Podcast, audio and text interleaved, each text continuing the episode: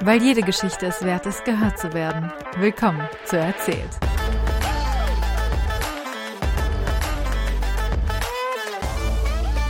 Faszinierende so Themen, wow. Worum ging es heute nochmal? Stimmt. Mal sehen, wie gesagt, mal sehen, wie viel ich davon hier an den Anfang schneide. Ähm, von unseren generellen hier dramatischen äh, Ja. Weltthematiken. Von, unser, von unserer Analyse. von unserer Analyse. Ähm, hi und herzlich willkommen zurück zum äh, Erzählt-Podcast. Äh, ja, ich habe hier Sophie bei mir. Und Hallo. Sophie, willst du ein bisschen erzählen, wer du so bist, was du so machst und alles? Alles. Ähm, hallo, ich bin Sophie. Ähm, ich bin 24 Jahre alt. Ähm, genau, und studiere momentan im Master Bildungswissenschaften. Genau, in Würzburg. Mhm. ähm, was kann man noch so erzählen? Ja, Kommst du aus Aschaffenburg? Ich komme Aus- aus, der Nähe. aus der Nähe von Aschaffenburg ursprünglich, genau. Ähm, und bin dann fürs Studium nach Würzburg gezogen vor fünf Jahren, sechs Jahren. Fünf, Krass. 2018. Das sind fünf Jahre. Mhm. Genau. Noch nicht sechs Jahre. ja. Ich war letztens mal das erste Mal in Würzburg. Uh, wie hat es dir gefallen? Das ist schön. Ja, ich finde auch. Es ist, ähm, ich habe dann wieder so gemerkt, wie, wie unterschiedlich meine Sicht auch teilweise, also durch Frankfurt auch ist, weil Würzburg ist ja extrem niedrig. Also, Hm. wenn, als man dann oben auf der Festung war und dann Ja. da runter geguckt hat, das Einzige, was rausgeragt hat, waren Kirchtürme. Aber wir haben auch ich sehr so, viele Kirchen. Wow. Ja, erstens, erstens sind sehr viele Kirchen da, davon mal ganz abgesehen, aber gleichzeitig auch das Einzige, was halt rausgeragt hat, waren Kirchtürme. Und ich so, in Frankfurt ragt kein Kirchturm über irgendwie, also ja, irgendwie, irgendwas, ja. man sieht den Kirchturm nicht, so, das ist irgendwo mit drin. Man sieht vielleicht mal den Dom, wenn man übers, äh, über die Brücke läuft und so. Und das ist mir, ich war ja schon in so vielen Städten, ich war ja schon fast überall in Deutschland gefühlt. Aber da ist es mir das erste Mal so richtig aufgefallen, Mhm. wie unterschiedlich das ist und wie flach doch auch viele einfach alte, ältere Städte auch in Deutschland sind. Ich meine, Frankfurt ist auch super alt, aber Frankfurt hat halt andere Dinge gemacht und war halt auch sehr kaputt. Ja, aber Würzburg tatsächlich auch. Würzburg Ja. waren irgendwie 83 Prozent oder Oha, so. krass. Also es war wirklich, da war, hat einfach gefühlt nichts mehr gestanden. Tatsächlich. Die haben das aber einfach alles wieder so aufgebaut. Oha, voll Weil- nice. Ja. Aber halt auch, glaube auch so reiches Bayern Mhm. dachte sich halt so, Kultur muss man erhalten. Und ähm, dementsprechend Würzburg auch so, ich glaube, die größte Kirchendichte in ganz Europa ja, sogar. glaub ich, auch mal gehört. Also so, ich glaube, wir haben insane. über 50 Kirchen in dieser Stadt mit 125.000 Einwohnern. Es ist, es ist wirklich insane. Und ähm, Die meisten davon ja. katholisch, gehe ich von aus, oder? Kein Plan, ehrlich gesagt. Ich glaube, Würzburg ist irgendwie Ich Haupt. glaube Ich aber meine, generell ja. Bayern ist ja sowieso primär katholisch. ja, wobei es sehr drauf ankommt. Ich glaube, so Richtung Nürnberg ist es dann schon teilweise auch evangelisch. Ja.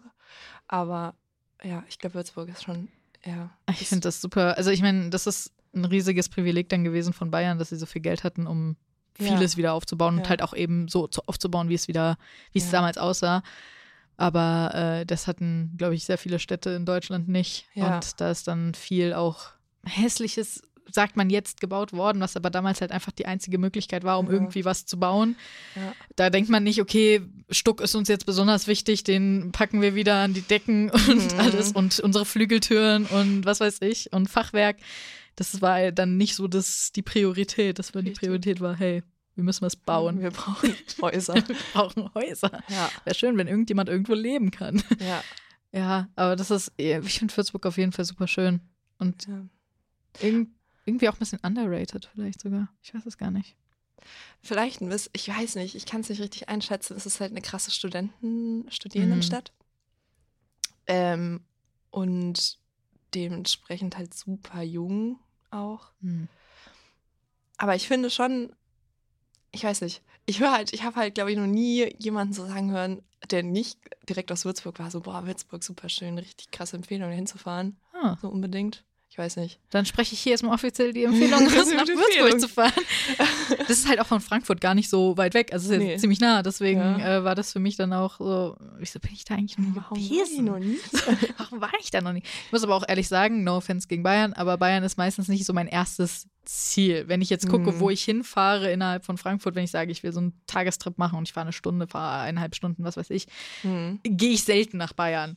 Aber warum nicht? Aus reines aus generell vielleicht äh, einer politisch ähm, motivierten negativen Meinung gegenüber Bayern. Ja, ja okay, kann ich Äh, nachvollziehen. und teilweise auch ist halt für mich persönlich, die nicht wirklich religiös ist, sehr stark religiös. Sobald du nach Bayern reinfährst, hängt überall ein Jesus an dem Haus oder ein Kreuz oder irgendwas. Und das finde ich dann schon sehr intensiv. Und ich denke mir so, hui, hui, hui. Und man kommt rein und dann hört man sofort im Radio, willkommen im Freistaat Bayern. Oh Gott. und man denkt sich so, yo, okay, es gibt Schön. außerdem auch noch andere Freistaaten in Deutschland, aber ihr seid Ihr seid äh, toll. ja, ihr seid, ich äh, arbeite ja auch mit vi- vielen verschiedenen Firmen zusammen und da gibt es dann eben auch so die Landeshauptstadt München, was so Mhm. klingt, als wäre es die Als Hauptstadt die des Landes. krass. Des, Ja. Unseres Landes. Nein, Jo. es ist die Landeshauptstadt von Bayern, aber Ja. Landeshauptstadt München, okay, Yo, chillt chill. mal ein bisschen.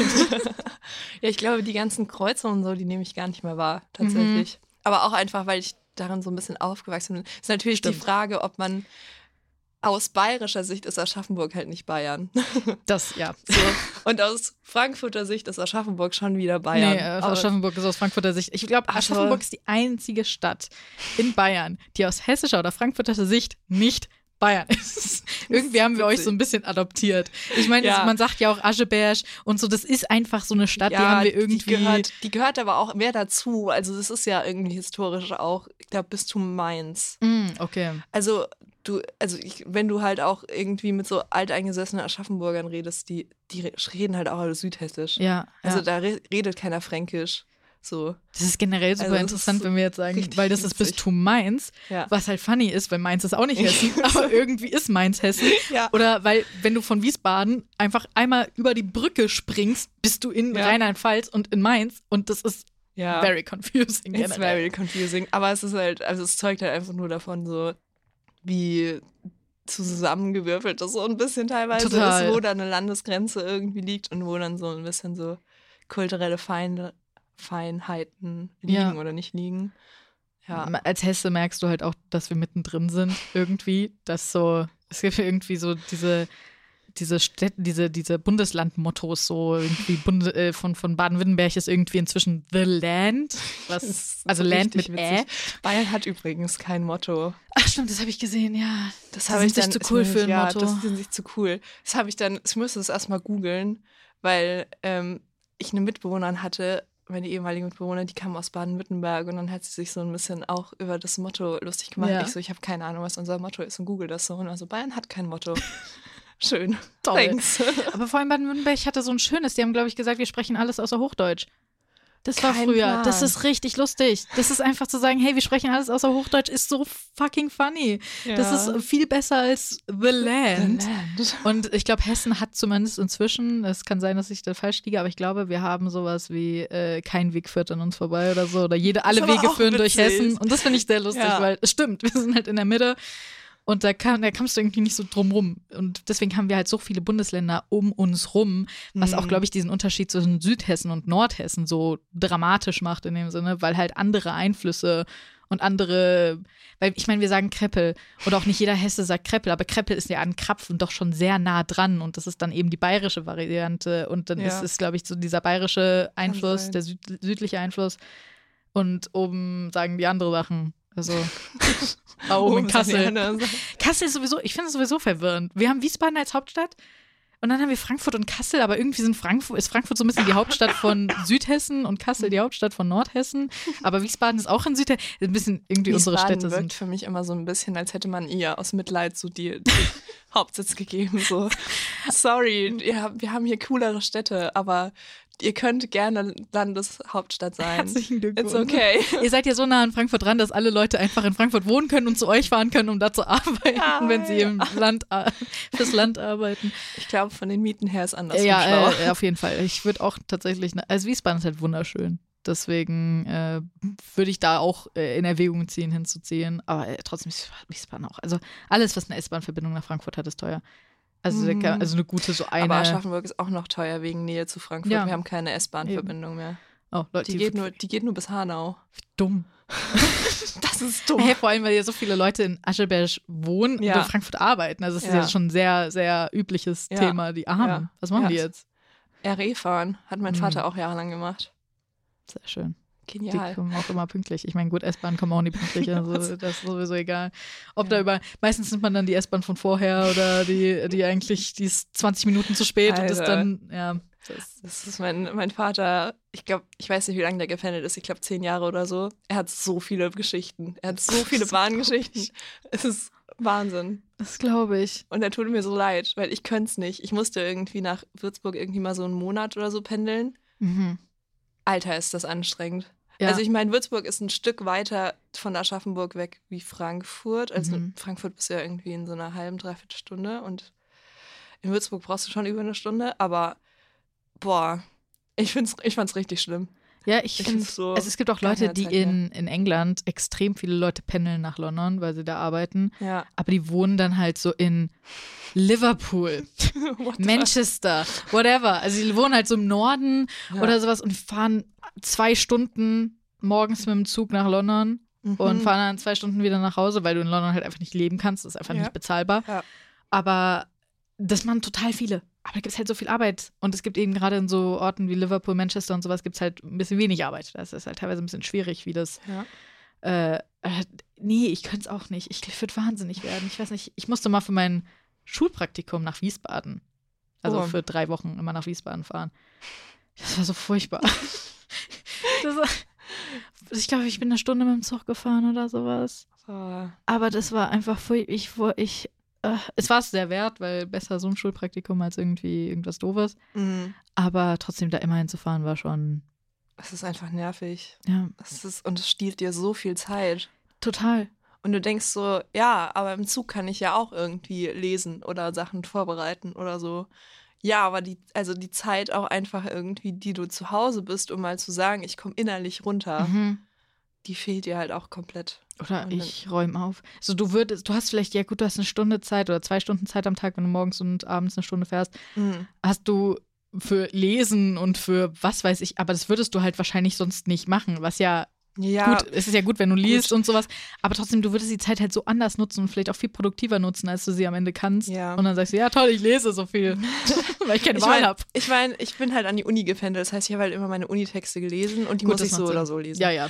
Aber ja, trotzdem irgendwie finde ich es halt auch einfach, es ist angenehmer, irgendwie zu Hause auf der Couch zu sitzen und den, das zu lesen. Oder, Und- oder, oder in ein Café zu gehen, weil du das möchtest, aber du Ja. kannst es halt. Du bist nicht in dem Zug gefangen. Ja, du hast, genau. Du kannst sagen, du wo lese ich Wahl, jetzt den ja. Text. Meinetwegen setze ich mich in den Zug, weil ich den gerne im Zug lesen will, aber ich habe die Wahl, den im Zug zu Mhm. lesen. Ich bin nicht gezwungen, es immer im Zug zu machen. Ja, Also äh, an alle Leute da draußen, die pendeln. Props. Ähm, I'm sorry, aber Ja. vielleicht ist es für euch ja auch super entspannt. Ich weiß nicht, vielleicht ist es auch cool. Ja. Also es gibt bestimmt Leute, die das auch schätzen können, die vielleicht sonst zu Hause nicht so die Zeit haben, vielleicht mal einen Film zu gucken oder Ja, Serien zu gucken und dann sein. vielleicht in der Zeit Serien gucken und sich denken, na, habe ich wenigstens meine Zeit. ich meine, ich mag auch lange Zugfahrten zum Beispiel. Mhm. Also ich bin jetzt, letzte Woche war ich ähm, in Traunstein, in, Mhm. in Chiemgau. Mhm. Ähm, und da sind wir auch, oder ich bin mit dem Zug angereist, mit so einem IC und der braucht schon echt lange, der braucht irgendwie vier Stunden oder so. Aber ich habe es geliebt. Ich habe einfach jede Sekunde geliebt. Ich hatte irgendwie so, weiß nicht, so, so ähm, klassische Musik Mhm. dann gehört und hatte da mein Buch und war so, das ist mein Urlaub jetzt. Ja. Und dann gucke ich da so raus und sehe so die Landschaft vorbeiziehen und bin so, ja. Aber im Alltag ist es natürlich, ja, im Alltag ist es. ciao. Aber ich finde, so Zugfahren ist auf jeden Fall die beste Art zu reisen. Ja. Von allen. Du kannst aufstehen, du kannst aufs Klo gehen, du kannst äh, dich bewegen, wenn du möchtest. Ja. Du bist nicht wie im Auto so gefangen. Und ein Flugzeug ist ja erstmal rein umweltmäßig komplett für den Arsch und Mhm. aber halt auch, Auch so Platz. da ist es auch platzmäßig scheiße. Da kannst du auch nicht, da kannst du mal eben aufstehen oder aufs Klo gehen, aber du fühlst dich jedes Mal scheiße, weil du zwölf Leute fragen musst, ob du, ob du vorbei darfst und dich Ja. dann irgendwie wieder zurückkämpfen musst und Und ich meine auch im Zug, du hast halt Zwischenhalte. Du kannst jetzt auch mal sagen, so, okay, wir halten fünf Minuten in der und der Stadt. Dann gehe ich halt einfach mal zwei Minuten irgendwie vor die Tür und Mhm. stelle mich einfach nur auf dieses Gleis, um frische Luft zu kriegen oder so. Kannst du im Flugzeug auch nicht machen. steig mal eben aus wie frische Luft. ja, geht auch nicht. Nee, ja, das stimmt. Und Auto finde ich, äh, Auto finde ich sehr beengend. Ja, ich meine, du hast sehr viel Freiheit. Aber es ist so langweilig. Es ist Es extrem ist langweilig. Extrem, außer Und wenn du du, gute halt Musik hast und sowas, aber du bist, kannst nicht aufstehen.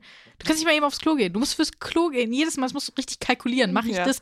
Wann mache ich das? Wo halten wir? Wann? Wie? ja. Oh, ich muss auf Klo. Okay, wie lange kann ich das jetzt noch einhalten? Ja. Wo ist die nächste Raststätte? Das ist so, boah, Digga. Und dann leidest du die ganze Zeit, weil du aufs Klo musst und dann macht es die Fahrt noch miserabler, aber einfach nur, weil du versuchen willst, es so lange wie möglich einzuhalten. Im Ja. Zug ist einfach, du hast so viel Freiheiten, finde ich, im Zug. Ja, Zug Beste. Deutsche Mann. Bahn kriegt mal euren Shit auf die Kette und seid Bitte mal funktioniert. Ja, sei einfach mal, seid einfach mal besser. Dann wäre das einfach einfach viel entspannter. Besser, Mann. Dann wäre das viel besser. Ich meine, das ist so schon gut, aber ihr könnt es halt einfach noch so viel besser machen. Es wäre wär so viel geiler, wenn du einfach wüsstest, okay, ich bin auch pünktlich. Wenn du auch wüsstest, so, oh ja, der Zug kommt. Oh, der, der Überhaupt. Der kommt überhaupt. nice. Weil momentan, ich meine, das ist RMV, das ist Frankfurter äh, Kram oder Rhein-Main-Kram, egal. Die Straßenbahnen und so hier fallen gerade die ganze Zeit aus. Also, dass so Verbindungen die ganze Zeit ausfallen, ist halt auch einfach. Nee. Schau. Also habe ich. Das Und das ist ist noch nicht mal Fernverbindung. Das ist halt einfach so Innerhalb der alltäglicher fucking Stadt. Shit. So, ich, ich fahre zur Arbeit und wieder zurück. Ah, Ja. nee, vielleicht halt auch nicht. Ja, dann halt Oder? nicht. so, oder? Ich meine, ich habe dir die Geschichte erzählt. Ich wollte Luca besuchen gehen und auf einmal alle Züge, die irgendwie in irgendeiner Form dahin fahren, fuhren einfach nicht. Nichts mehr, weil da eine Störung war und dann plötzlich alle Züge ausgefallen sind. Und ich dann so zur Haltestelle gehe und ich sehe die ganzen Leute da verzweifelt am Handy, weil sie irgendwie Bescheid sagen müssen, dass sie nicht nach Hause kommen oder dass sie nicht wissen, wohin mit sich. Und äh, ja, ich konnte wenigstens einfach wieder nach Hause gehen und sagen, gut, wir versuchen es wann anders nochmal. Aber äh, alleine das, dass ich, dass ich wirklich keinen Weg hatte hinzukommen, weil ich kein Auto und oder Führerschein habe. Führerschein ist das dramatischere Thema. Ein Auto bringt mir nicht viel, wenn ich keinen Führerschein habe. Nö. Ähm, nur, nur automäßig wäre ich da hingekommen. Und wahrscheinlich sind dann die Straßen extrem voll, weil Ja, kann natürlich. alle Leute dann irgendwie versuchen. Ja. So. ja, das ist aber auch so ein Thema. Also so Straßen rund um Frankfurt, gerade Mhm. zu so Verkehrszeiten, kenne ich auch sehr viele. Gerade durch, durch Aschaffenburg-Frankfurt die Verbindung. Es Weil die ja keine ein Bahn mehr Albtraum. haben.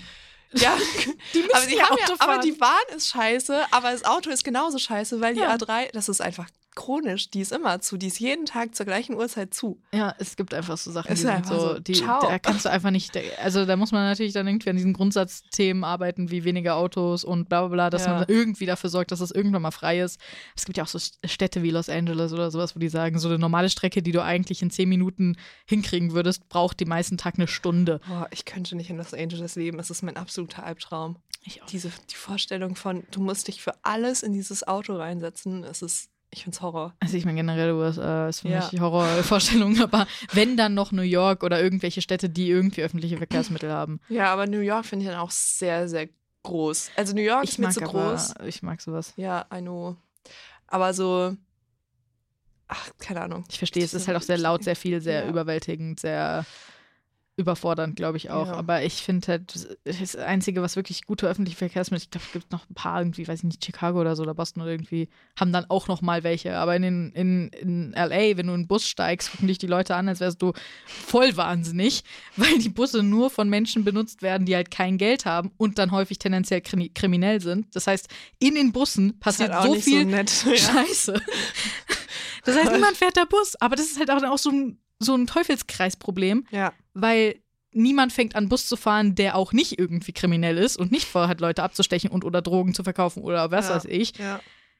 Das heißt, es wird auch, es wird sich auch nie ändern. Es wird ja immer so bleiben. Das ist, ich finde es einfach heftig. Also auch so gerade im Hinblick auf so Klimakrise und so. Ja, total. Weil, also ich finde schon, dass man in Deutschland wäre ein politischer Wille da voll die Möglichkeiten hätte zu sagen, man geht auf öffentliche Verkehrsmittel und man schafft es irgendwie so Individualverkehr, Autoverkehr zu reduzieren und Emissionen krass zu cutten.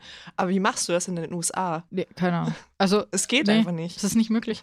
Also die Kein- haben, die hatten, die waren die ersten, die irgendwie wirklich Züge hatten und sowas und, und Schienenverkehr und so und dann äh, jetzt nicht mehr. Also sie haben es immer noch, aber da fahren immer nur Drogenabhängige oder Ja. was weiß ich, äh, Zug. Das sind die einzigen. Das heißt, wenn du Zug fährst, denken Leute, du stirbst. Und die sind dann immer total schockiert, wenn sie sehen, dass hier einfach Leute ihre Kinder in den Zug packen und sagen, hier, fahr zur Schule, tschüss, schönen Ja. Tag noch. Ja. Oder in den Bus. Und die Leute so, was, dein Kind ist alleine in einem Bus? Ja, na und? Aber es ist halt auch so. Ich habe vergessen, was ich sagen wollte. Ich war, warte, warte, warte. Vielleicht komme ich nochmal drauf. Ich glaube ich glaub an dich, ich glaube an dich. ah! Ähm, nee, ich komme nicht mehr drauf. I'm Aber sorry. In Deutschland auch das Netz ist extrem. Also das, Ja. das Zugnetz, es, du, also fast überall kommst du theoretisch irgendwie hin. So, es gibt theoretisch Das Schienen. vielleicht Ewigkeiten. Es gibt Schienen und es gibt auch Züge, die diese Schienen befahren. Ob und wie und wann du da hinkommst, ist eine andere Geschichte. Aber du hast halt, deswegen, wie du gesagt hast, mit den öffentlichen Verkehrsmitteln, das wäre halt alleine deswegen möglich. Du kommst Mhm. zumindest überall irgendwie hin. Fast jeder Ort ist mit einem Schienennetz befahrbar und du kannst, musst halt vielleicht zwölfmal umsteigen, aber du kommst irgendwie hin. Du kommst irgendwie. Ich meine, ja, mit einem politischen Wille. Es wäre einfach Mhm. voll da so. Ich glaube, es, es gibt zumindest so ein bisschen so einen Umschwung von den Menschen auch. dass es Mhm. zumindest Menschen gibt, die sich ein bisschen mehr. Also es gibt halt diese kompletten Hardcore-Auto-Fans, Fanatiker, whatever, die Aber du. ich glaube, es ist halt einfach so ein kleiner Teil. Kann ich mir die so. Fanatiker sind. Die ne? so richtig Fanatiker, die so, fuck you, Greta, ich lass mir nicht das Auto wegnehmen. ja, also ich meine, nur die gibt's da denke ich mir, 300 okay, ja, durch, durch eine 60er-Zone, weil ich kann's und mein Auto kann das. Ja, aber ähm, es, es gibt, ich glaube auch, dass es nicht so viele sind, aber ich weiß halt, dass es die gibt und wenn es die gibt, denkt man sich, okay, gut, die können ja weiterhin Auto fahren. Es geht ja auch nicht immer auf Ja, um das 0%-Ding. nee. und auf komplett nichts. Aber trotzdem sind halt, glaube ich, sehr viele Leute hier, zumindest willens. Mhm. Da auch sieht man ja auch am, am äh, Deutschland-Ticket oder Mhm. am 9-Euro-Ticket oder was weiß ich, dass das zumindest ein genereller Wille da ist, das auch Ja. zu nutzen, wenn es Ja. halt funktioniert. wenn es geht. wenn es bezahlbar ist. wenn es halt mitmacht. Aber es ist schon cool, dass es jetzt bezahlbarer ist. Weil eine Frankfurt-Monatskarte oder so kostet allein schon über 90 Euro. Und Das- wenn du jetzt 45 ja. Euro für das ganze Land bezahlst, ist natürlich Das ist krass, ja. ist besser, ja. könnte man fast meinen. Also, mein, ich meine, wieder mein Vater, aber dadurch, dass der halt gependelt ist und er hatte diese, er hatte ja so eine Jahreskarte Mhm. und das ist ja nur die eine Strecke. Und es ist, ist wirklich nur die eine Strecke und er hat auch, ähm, der hat die sich quasi gekauft bis einen Bahnhof vor Aschaffenburg und ist dann mit dem, immer mit dem Auto quasi an Aschaffenburg vorbei. Ich meine, da gab es auch kostenlose Stellplätze. Das Ja, war auch ja. nochmal so ein Ding. Aschaffenburg Bahnhof hat keinen kostenlosen Stellplatz. Ähm, aber dafür, und dann hat er nochmal irgendwie, weiß ich nicht, 200 Euro weniger gezahlt oder so. Und dann ist es genau die eine Strecke und das waren aber irgendwie im Jahr 1000 Euro oder so. Wie weird, alleine Das diese ist- eine Strecke. Also der, dem hätte total. dieses Ticket ja so viel gebracht. Der hätte ihm so viel gebracht. Aber dann hat er sich einen anderen Job gesucht. Gut, es gibt mehrere Lösungen. Die Lösung entweder wir warten, bis es irgendwann von der Politik ein Ticket gibt, das für ganz Deutschland gilt, oder ich suche mir mal einen anderen Job. ja, aber so, stell dir mal vor, wie viel Geld er hätte sparen Er hätte können. so es- viel Geld ja, gespart, es wäre insane gewesen. Das wäre wirklich krass gewesen. Vor allem, er hätte halt dann einfach auch noch anders fahren können. Er hätte das Auto gar nicht vielleicht benutzen müssen. Er hätte einfach Ja, ganz an, er hätte, ja. hätte, hätte. Ja, es war vor allem, also ich hatte auch Situationen, wo er so, hat, er hatte kein Auto, also weil halt irgendwie Auto repariert werden muss oder was auch immer. Und ähm, dann hat ihn meine Mutter zum Bahnhof gefahren, weil quasi er sonst mit unserem Bus nach Aschaffenburg reinfahren müsse und dann wieder raus mit dem nächsten Bus. Das ist total, Das ist wahnsinnig. das ist total wahnsinnig so. Und das wäre ja auch zum Beispiel, das wäre kein Problem gewesen. Er hätte einfach diesen Bus nehmen können nach Aschaffenburg rein und dann von Aschaffenburg easy nach, nach Frankfurt. Mir ist jetzt erst aufgefallen, was für ein Problem das auch jetzt gelöst hat mit, mit den Fahrkarten innerhalb von Städten, wenn man zur Schule fährt. Mhm. Weil wir hatten früher immer, wir mussten immer dieses komplette, wir Farben. mussten alle Fahrkarten dann so Farben. sammeln, so jede Monatskarte sammeln, die an so ein Ding tackern, Ja, ja. das da hinschicken, dass es approved wird. Wir waren so ganz knapp an der Schule vorbei. Also so ganz knapp. Es war irgendwie Limit, war zwei Kilometer oder sowas und wir waren irgendwie so zwei Kilometer zwei oder zwei Kilometer eins, dass es uns bezahlt wurde. Also es war so knapp. Und die Leute, die halt auch innerhalb dieser zwei Kilometer leben, Mhm. können jetzt einfach 45 Euro. Ich kann mir vorstellen, dass das jetzt einfach für alle, für alle bezahlt wird. Mhm. Weil ich mir, was, whatever, 45 Euro, come on. Das weiß ich tatsächlich nicht. Also ich weiß, das ist halt immer, das fand ich immer richtig verwirrend, auch wenn du in einer anderen Stadt bist und willst irgendwie mit den Öffis fahren. Was für eine Wabe ist welcher? Was Total. musst du für ein Scheißticket ziehen? An Das, das, das hat ein Riesenproblem Ciao. mir auch gelöst. Der früher irgendwie, dann musst du gucken, okay, weiß ich nicht, in Köln musst du die, glaube ich, entwerten und in anderen, und dann holst du die im, im Zug an den Automaten die Tickets, also in der Bahn. Ja, und okay, ich wild. muss diese Automaten erstmal verstehen. Ich weiß noch, ich war mal in München und habe versucht, mir in diesem Automaten im Zug eine Karte zu ziehen. Und wir waren schon am Ziel, bis ich verstanden habe, wie das funktioniert habe. Genial. Und bin dann wieder gegangen. Einfach, ja gut, habe ich nichts bezahlt. halt aber nicht. weil die so diese Zonen haben, was ja auch immer so eine Geschichte ist. Dann hat Da man so Zonen, da muss man wissen, in welche Zone fahre ich überhaupt? Von welch, in welcher Zone bin ich? Wie Ja. funktioniert das? Ja. Was weiß ich? Ja. Also das ist jedes Mal eine neue Science, das stimmt, das macht das, Das ist richtig Ticket Science. so viel einfacher. Boah, als ich gependelt bin nach Würzburg, das war wirklich, da, das war so zwischen 9 Euro, das war letztes Jahr, das war so zwischen 9-Euro-Ticket und 49-Euro-Ticket. Und ich habe so verflucht, dass, es, dass dieses 9-Euro-Ticket nicht einfach instant verlängert wurde, Mhm. weil es war einfach richtig ein Pain. Meine Studiekarte geht für den, für den Bereich Würzburg und das sind bis Aschaffenburg noch genau drei Haltestellen, die ich jedes Mal bezahlen muss. Es sind Nice. drei Haltestellen. Und dann muss ich ja aber auch noch, weil ich ja nicht aus, direkt aus Aschaffenburg komme, einen Bus rausnehmen. Und das ist ja auch nochmal eine Karte, die ich faktisch ziehen muss. Und dann bin ich zu diesem ähm, Kundencenter gelaufen und habe halt so gefragt, das ist, das ist meine Situation, was ist jetzt meine Lösung? Ähm, weil ist es, also rechnet es sich mehr, wenn ich jetzt sage, ich habe für die eine Busstrecke ein Wochen- oder Monatsticket und dann nochmal für die eine Zugstrecke äh, Strecke ein Wochen- oder Monatsticket? Oder hole ich mir so ein Verbundsticket, womit ich quasi faktisch überall im Verbund fahren kann? Und dann schaut er mich so an und war so, ja, aber wenn Sie ein Verbundticket kaufen, müssen Sie in Betracht ziehen, dass es bei uns nur bis zu einer Haltestelle geht vor der, wo das Würzburger Ticket geht. Also ich hätte quasi fahren können. Oh mein Gott. Es ist, es ist Wahnsinn. Ich hätte quasi eine Station mit dem Zug rausfahren können aus Aschaffenburg. Bis dahin hätte mein Verbundticket gegolten, dann habe ich eine Strecke zu dem nächsten Bahnhof, die nicht bezahlt gewesen wäre, und ab da hätte mein Studieticket gegolten. Es wären drei Fahrkarten gewesen. What the fuck? So. Da war ich so, ja, dann mache ich das nicht. Das ist ja Blödsinn. Ich muss ja immer noch irgendwie Ja. ziehen. Und zwar jedes Mal, wenn ich die Strecke fahre. Und war er so, ja, Weil du wirst natürlich aus, ausgerechnet auf dieser Strecke dann kontrolliert, hundertprozentig. Und dann sind die so, ja, aber das gilt ja hier nicht mehr. Ja, wobei ich auch schon, ich kenne sehr, ich habe schon sehr oft von Studis gehört, die auch irgendwie aus Aschaffenburg und Umgebung kamen und die sich da vor dem 9-Euro-Ticket nie irgendwas gezogen haben. Verstehe diese ich auch. Also, aber ich bin da zu paranoid. Mhm. Ich, In ich Bayern hüpf sind dann in die jedem. nicht auch, sind die nicht auch zivil, die, die Kontrolleure? Nee, tatsächlich nicht. Hm. Irgendwo Also- sind die, ich glaube in Berlin. Aber bei uns waren die auch mal eine Zeit lang zivil und jetzt inzwischen laufen die wieder mit diesen riesigen Teilen rum, so riesige Ja. Scanner, Geräte und Mhm. Drucker in einem. Und ich denke mir so, wow, ihr seid sehr unauffällig. Vor euch kann man sich nicht schützen. Man kann nicht einfach schnell rausrennen, wenn, ihr, wenn man euch Ich habe sieht. das einmal versucht und dann wurde ich im Raus Rauslaufen angehalten. Oh. ja. Ich habe schon einiges an Tricks, ge irgendwie Tricks gehabt. Aber ich bin tatsächlich, viele meiner Freunde, die haben dann auch so gesagt, ja, da ist ein Kontro. Ich so, was zum Fick ist ein Kontro? Kontro. Ja, das ist eine Abkürzung für Kontrolleur. Ich so, oh mein Gott, wie häufig sagt ihr dieses Wort, dass ihr dafür eine Abkürzung braucht? Wie häufig seid ihr damit konfrontiert, dass ihr schwarz fahrt und dass da irgendwie, hm, es ist, äh, Oh. ich hatte keine Abkürzung für dieses Wort, weil ich doch meistens versucht habe, mir eine Fahrkarte zu ziehen.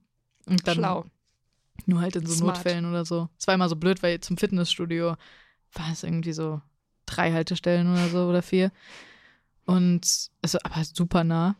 Und da war dann auch immer die Frage, muss ich mir jetzt eine Fahrkarte dafür holen? Fürs fucking Fitnessstudio? Und dann muss ich mir eine Tageskarte holen, weil ich zwei Fahrten habe hin und zurück. Und es sind dann 5,50 Euro, die ich jedes Mal bezahlen muss. Boah. Irgendwie doesn't feel right. 49 Euro Ticket. Honestly. Saved the day. Save the day. Jetzt könnte ich mich wieder im Fitnessstudio anmelden. ich kann es aber auch lassen. Oh, je, je, ich mache ich mache schon alle zu Hause. Das ist äh, ganz gut. Mhm. So, gehen wir mal irgendwie. Ich finde es so schön, wie wir einfach komplett über alles Mögliche reden, über Gott und die Welt und überhaupt nicht über dein Leben. Doch ein bisschen. Wir haben herausgefunden, wo du Ich herkommst, sehr wo du wohnst. Du fährst viel öffentliche Verkehrsmittel, du studierst. Dein Vater hat viel gependelt in seinem ist Leben. Halt auch sehr viel öffentlich gefahren. Hat seinen Job dann aber wieder, äh, hat Ja. den Job dann entsprechend geändert, gewechselt. Also wir wissen schon, äh, du, du bist Army, du magst BTS. Ja, stimmt. Auch sehr, ist ein sehr wichtiges Detail. Das ist auf jeden Fall ein sehr wichtiges Detail. Das heißt, wir haben äh, schon so ein paar Dinge hier ähm, geklärt. Jetzt gehen wir aber noch ein bisschen mehr ins äh, Detail, würde ich mal sagen.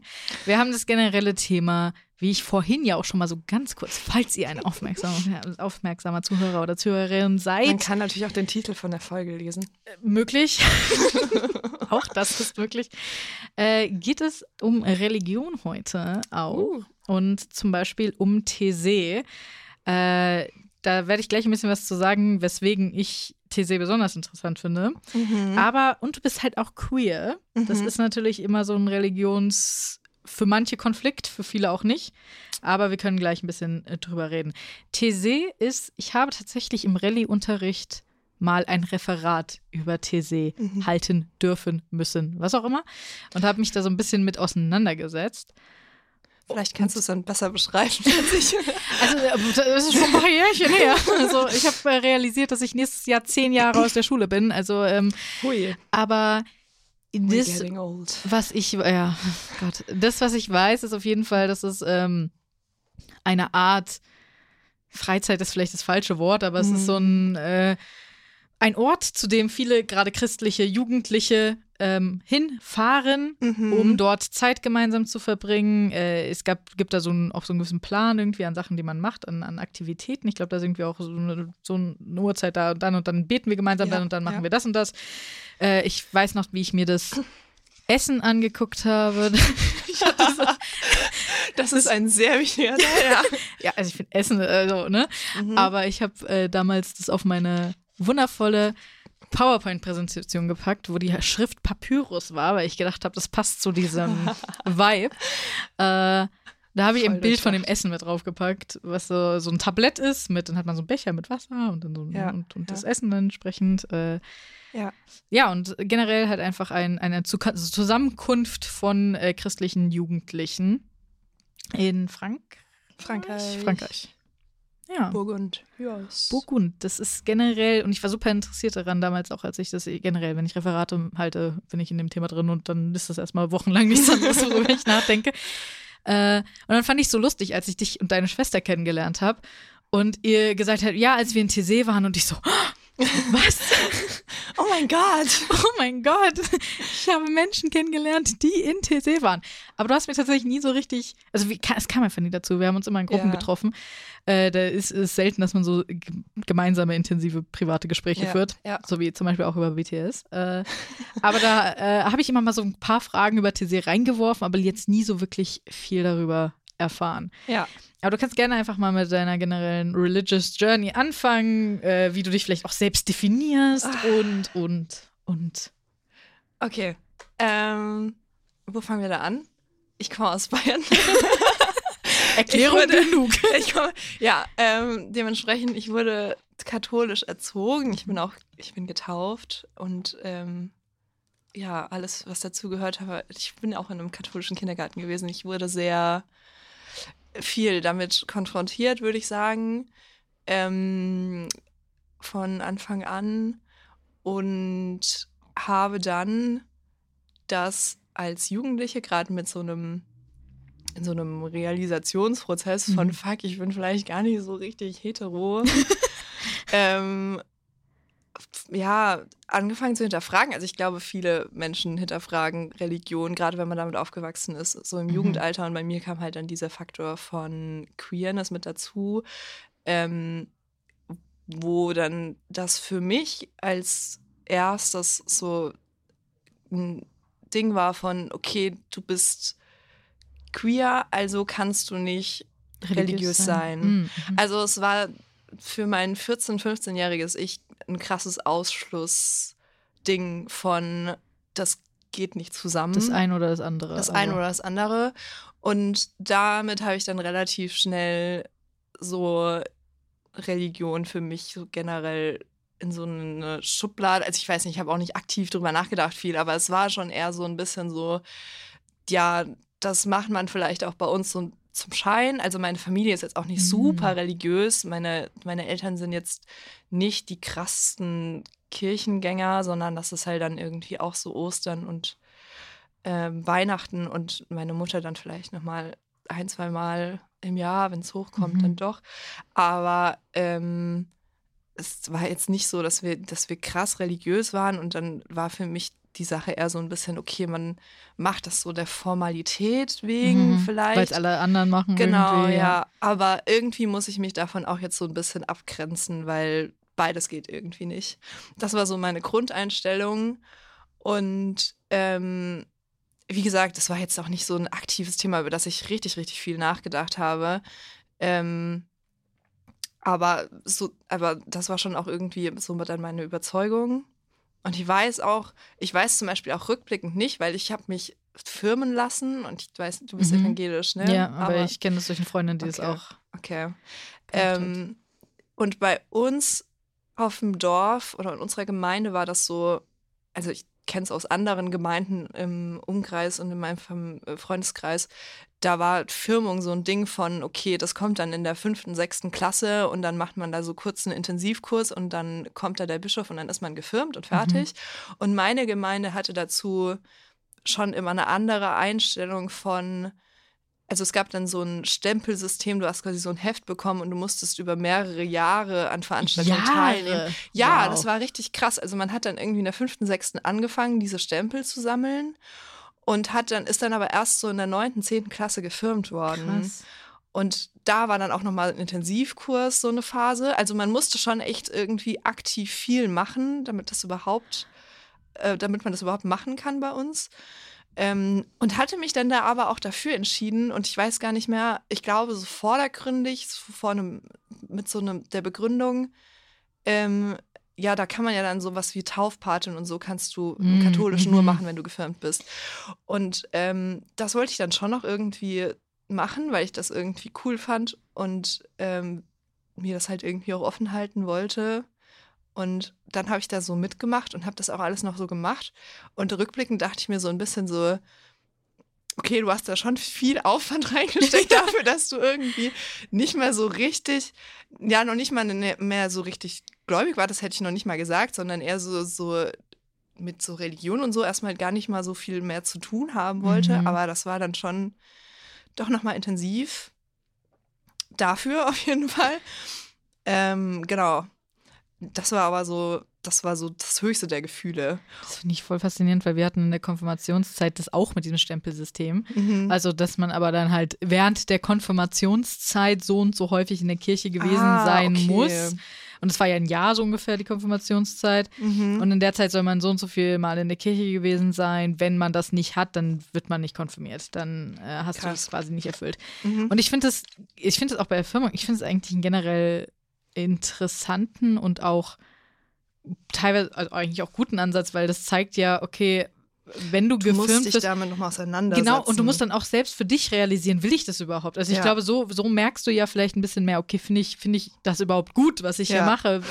Ist das überhaupt was, Ja. ein Teil von mir? Ist das überhaupt wirklich was, womit ich mich identifiziere? Und das kannst du ja nur eigentlich herausfinden, wenn du das wirklich intensiv Das machst stimmt. und lebst. Und ja. Wobei, also, keine Ahnung, ich weiß nicht, wie viele Hinterfragungen da bei uns. Also, wie Ja. gesagt, ich habe es wegen dieser Taufpatensache gemacht und ähm, das haben schon sehr viele gemacht. Also, das war sehr, sehr oft die Aussage, auch mit der Gruppe, wo ich das dann gemacht habe und diesen Intensivkurs gemacht habe, waren sehr viele, ja, ich möchte irgendwann später Taufpatin. ja, bei der Konfirmation war es auch viel, ja, ich will später kirchlich heiraten. Mhm, ja, So, same. Also so in dem Sinne, so, ja, okay, ich will, ich will das irgendwie. Und viele haben auch gesagt, Geld, gut, aber es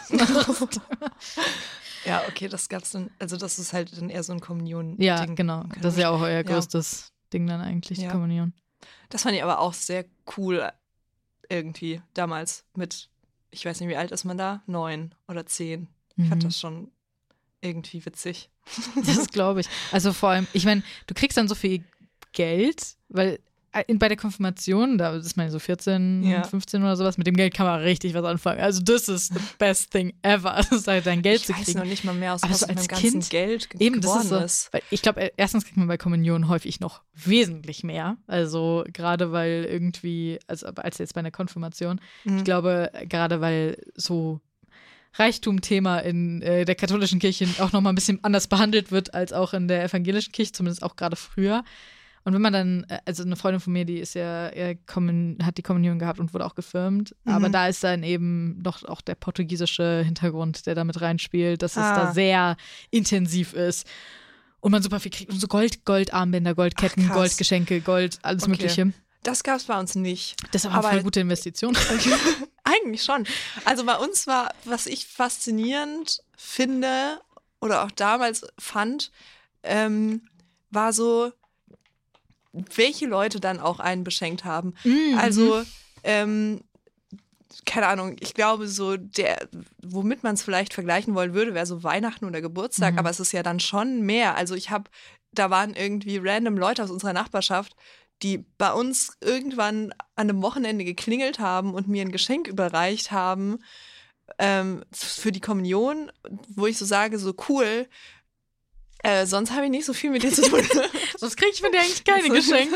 Sonst kriege ich von dir eigentlich gerade auch nicht zu Weihnachten oder zum Geburtstag. Ja. Da wird mir auch nicht gratuliert von euch, aber Ja. so, so für die Kommunion kriegt man dann doch was. Stimmt. ja. Und wir mussten auch, ähm, meine Mutter hat dann quasi so kleine Dankeschön-Überraschungen vorbereitet für die Leute, die dann mir was, ähm, mir was geschenkt haben und also so kleine Prosecco-Flaschen und irgendwie Mhm. so, ähm, so irgendwie, ja, so Herzen mit Pralinen drin oder so. Ähm, wo dann aber auch, also sie hat sie extra Fotos von mir gemacht und dann Mhm. so das so ausgedrückt mit so vielen Dank für das Geschenk zu meiner Kommunion und dann ein Bild von mir und das dann da irgendwie so dran gebunden und dann hat das jede Person, also es ist halt schon irgendwie ein krasser Aufwand. Jetzt ist es bei der Konfirmation auch so. Man hat dann so allen Briefe, ge- eigene Karte geschickt mit Ja. Konfirmationsbildern. So, wo dann irgendwie man selbst drauf ist auf diesen Bildern, als Mhm. Dankeschön, dass die Personen gekommen sind und einem ein bisschen wie eine Hochzeit irgendwie, ist so irgendwie eine Hochzeit-Level. Mini-Hochzeit. Und äh, ich weiß noch, oh mein Gott, mein Bruder hatte mal ähm, Konfirmation an meinem Geburtstag. Also literally an meinem Geburtstag. Oh. Und ich habe erst gedacht, oh nein, wie scheiße, die ganze Aufmerksamkeit ist von mir weg an meinem Geburtstag. Das ist irgendwie Ja. kacke. So, alle wollen nur zu ihm, alle wollen nur ihm. All die ganze Familie war da. Und ich habe von jedem cool. Geschenke bekommen. Und mein Bruder hat Geschenke bekommen und mein anderer Bruder hat nichts bekommen. Das ist schon echt hart. Das ist hart. Mittleres Kind und dann auch noch nichts bekommen, Scheiße. während die kleine Schwester zum was zum Geburtstag bekommen. Aber ich habe so viele Geschenke bekommen. Das war das Beste überhaupt. Krass. Das war, das war richtig gut. Ja, krass. Ja, aber das fand ich, das fand ich schon irgendwie faszinierend. Und auch so rückblickend, es ist so ein großes Ding auch gewesen. Also dann irgendwie, dann hast du so weiße Kleider oder also die Jungs tragen ja Anzüge und die, die Mädels traditionell Kleider. Witziger Fun Fact, meine Schwester hatte einen Hosenanzug an. Das In komplett das weiß. Ist, hä, wie krass. Das ist richtig witzig. Wenn man drüber nachdenkt, wie deine Schwester sich jetzt eben auch präsentiert, ist das ja sehr passend. Ja. Aber meine Schwester war halt auch schon immer so, äh, meine Schwester ist ein richtiger Tomboy. Ja. Eventuell gibt es da dann auch irgendwann. Eventuell, ja. Ähm, und sie hat aber schon, die hat auch damals irgendwie immer so alles, was pink ist und Kleider, hat die Mhm. dann da schon verweigert.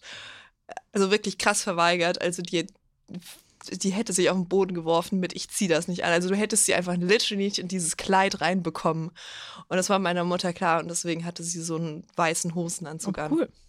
Ähm, aber ich hatte ein Kleid. Mhm. Ich habe dieses Kleid auch immer noch. Es wurde einmal getragen. Das ist wie ein Hochzeitskleid. Ja, und, ähm, und dann irgendwie, also wir sind dann auch mit Kla Blaskapelle in, in die Kirche eingelaufen und so. Es ist einfach richtig fett so. ja. Also irgendwie schon. Vor allem so in krass. Vorstädten wahrscheinlich auch, wo dann halt die Gemeinde so einmal die komplette Community ist, die dort Mhm. lebt. Mhm. Das heißt, es ist ein Ding für alle, die da leben. So Ja. für alle ein Happening. Es ist in, in so Großstädten kann ich mir vorstellen, dass es vielleicht noch ein Mühe weniger ist, weil Mhm. da halt einfach nicht jeder mitmacht. So das Ja. ganze Dorf oder die ganze Ja. Kleinstadt macht da nicht mit, sondern es ist halt, ja, okay, die Gemeinde feiert das jetzt und die Gemeinde und die.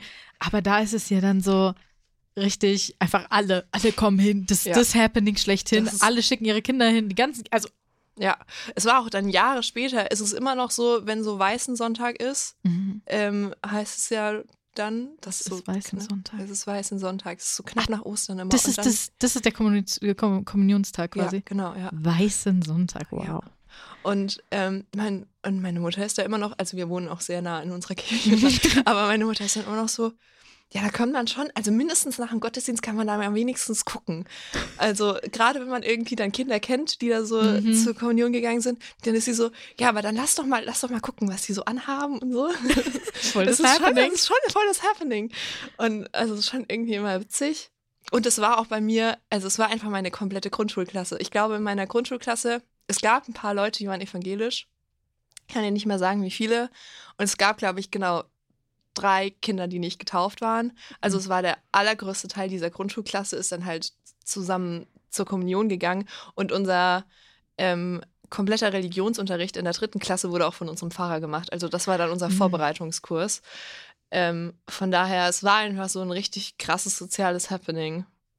Das ist dann vielleicht auch für die, gerade für die ungetauften Kinder oder vielleicht auch für die evangelischen Kinder, fühlt man sich da vielleicht so ein bisschen Ja, ausgeschlossen. ich habe es auch mehr als einmal gehört, dass ich so ein, also gerade wenn die Eltern so die Einstellung haben, so ja, das soll das Kind selbst entscheiden, ob es sich taufen Mhm. lassen will oder nicht, ähm, dass dann irgendwie so ein paar Wochen vor der vor dem Weißen Sonntag dann quasi sich das Kind taufen lässt, um da halt quasi mitmachen zu können. Mm. Nee, jetzt nicht unbedingt aus den religiösen Gründen, sondern halt aus den Gründen, Ja, alle ich- machen das und ich will auch Teil davon ich weiß sein. nicht. Das verstehe also, ich auch. In der Rolle war ich nicht und aber also ich habe es so gehört und ich glaube, da ist halt schon mit irgendwie neun oder was man da ist vorwiegend der Grund. Der soziale Grund. der soziale Grund. Kann natürlich sein, dass man sich da auch irgendwie auseinandersetzt oder dass von den Klar. Eltern auch dann gesagt wird, so ja, dann musst du aber auch das wollen und irgendwie Fall. Mhm. dich da so ein bisschen mit Ich glaube, beschäftigen. in dem Alter kannst du das gar nicht so richtig. Nee.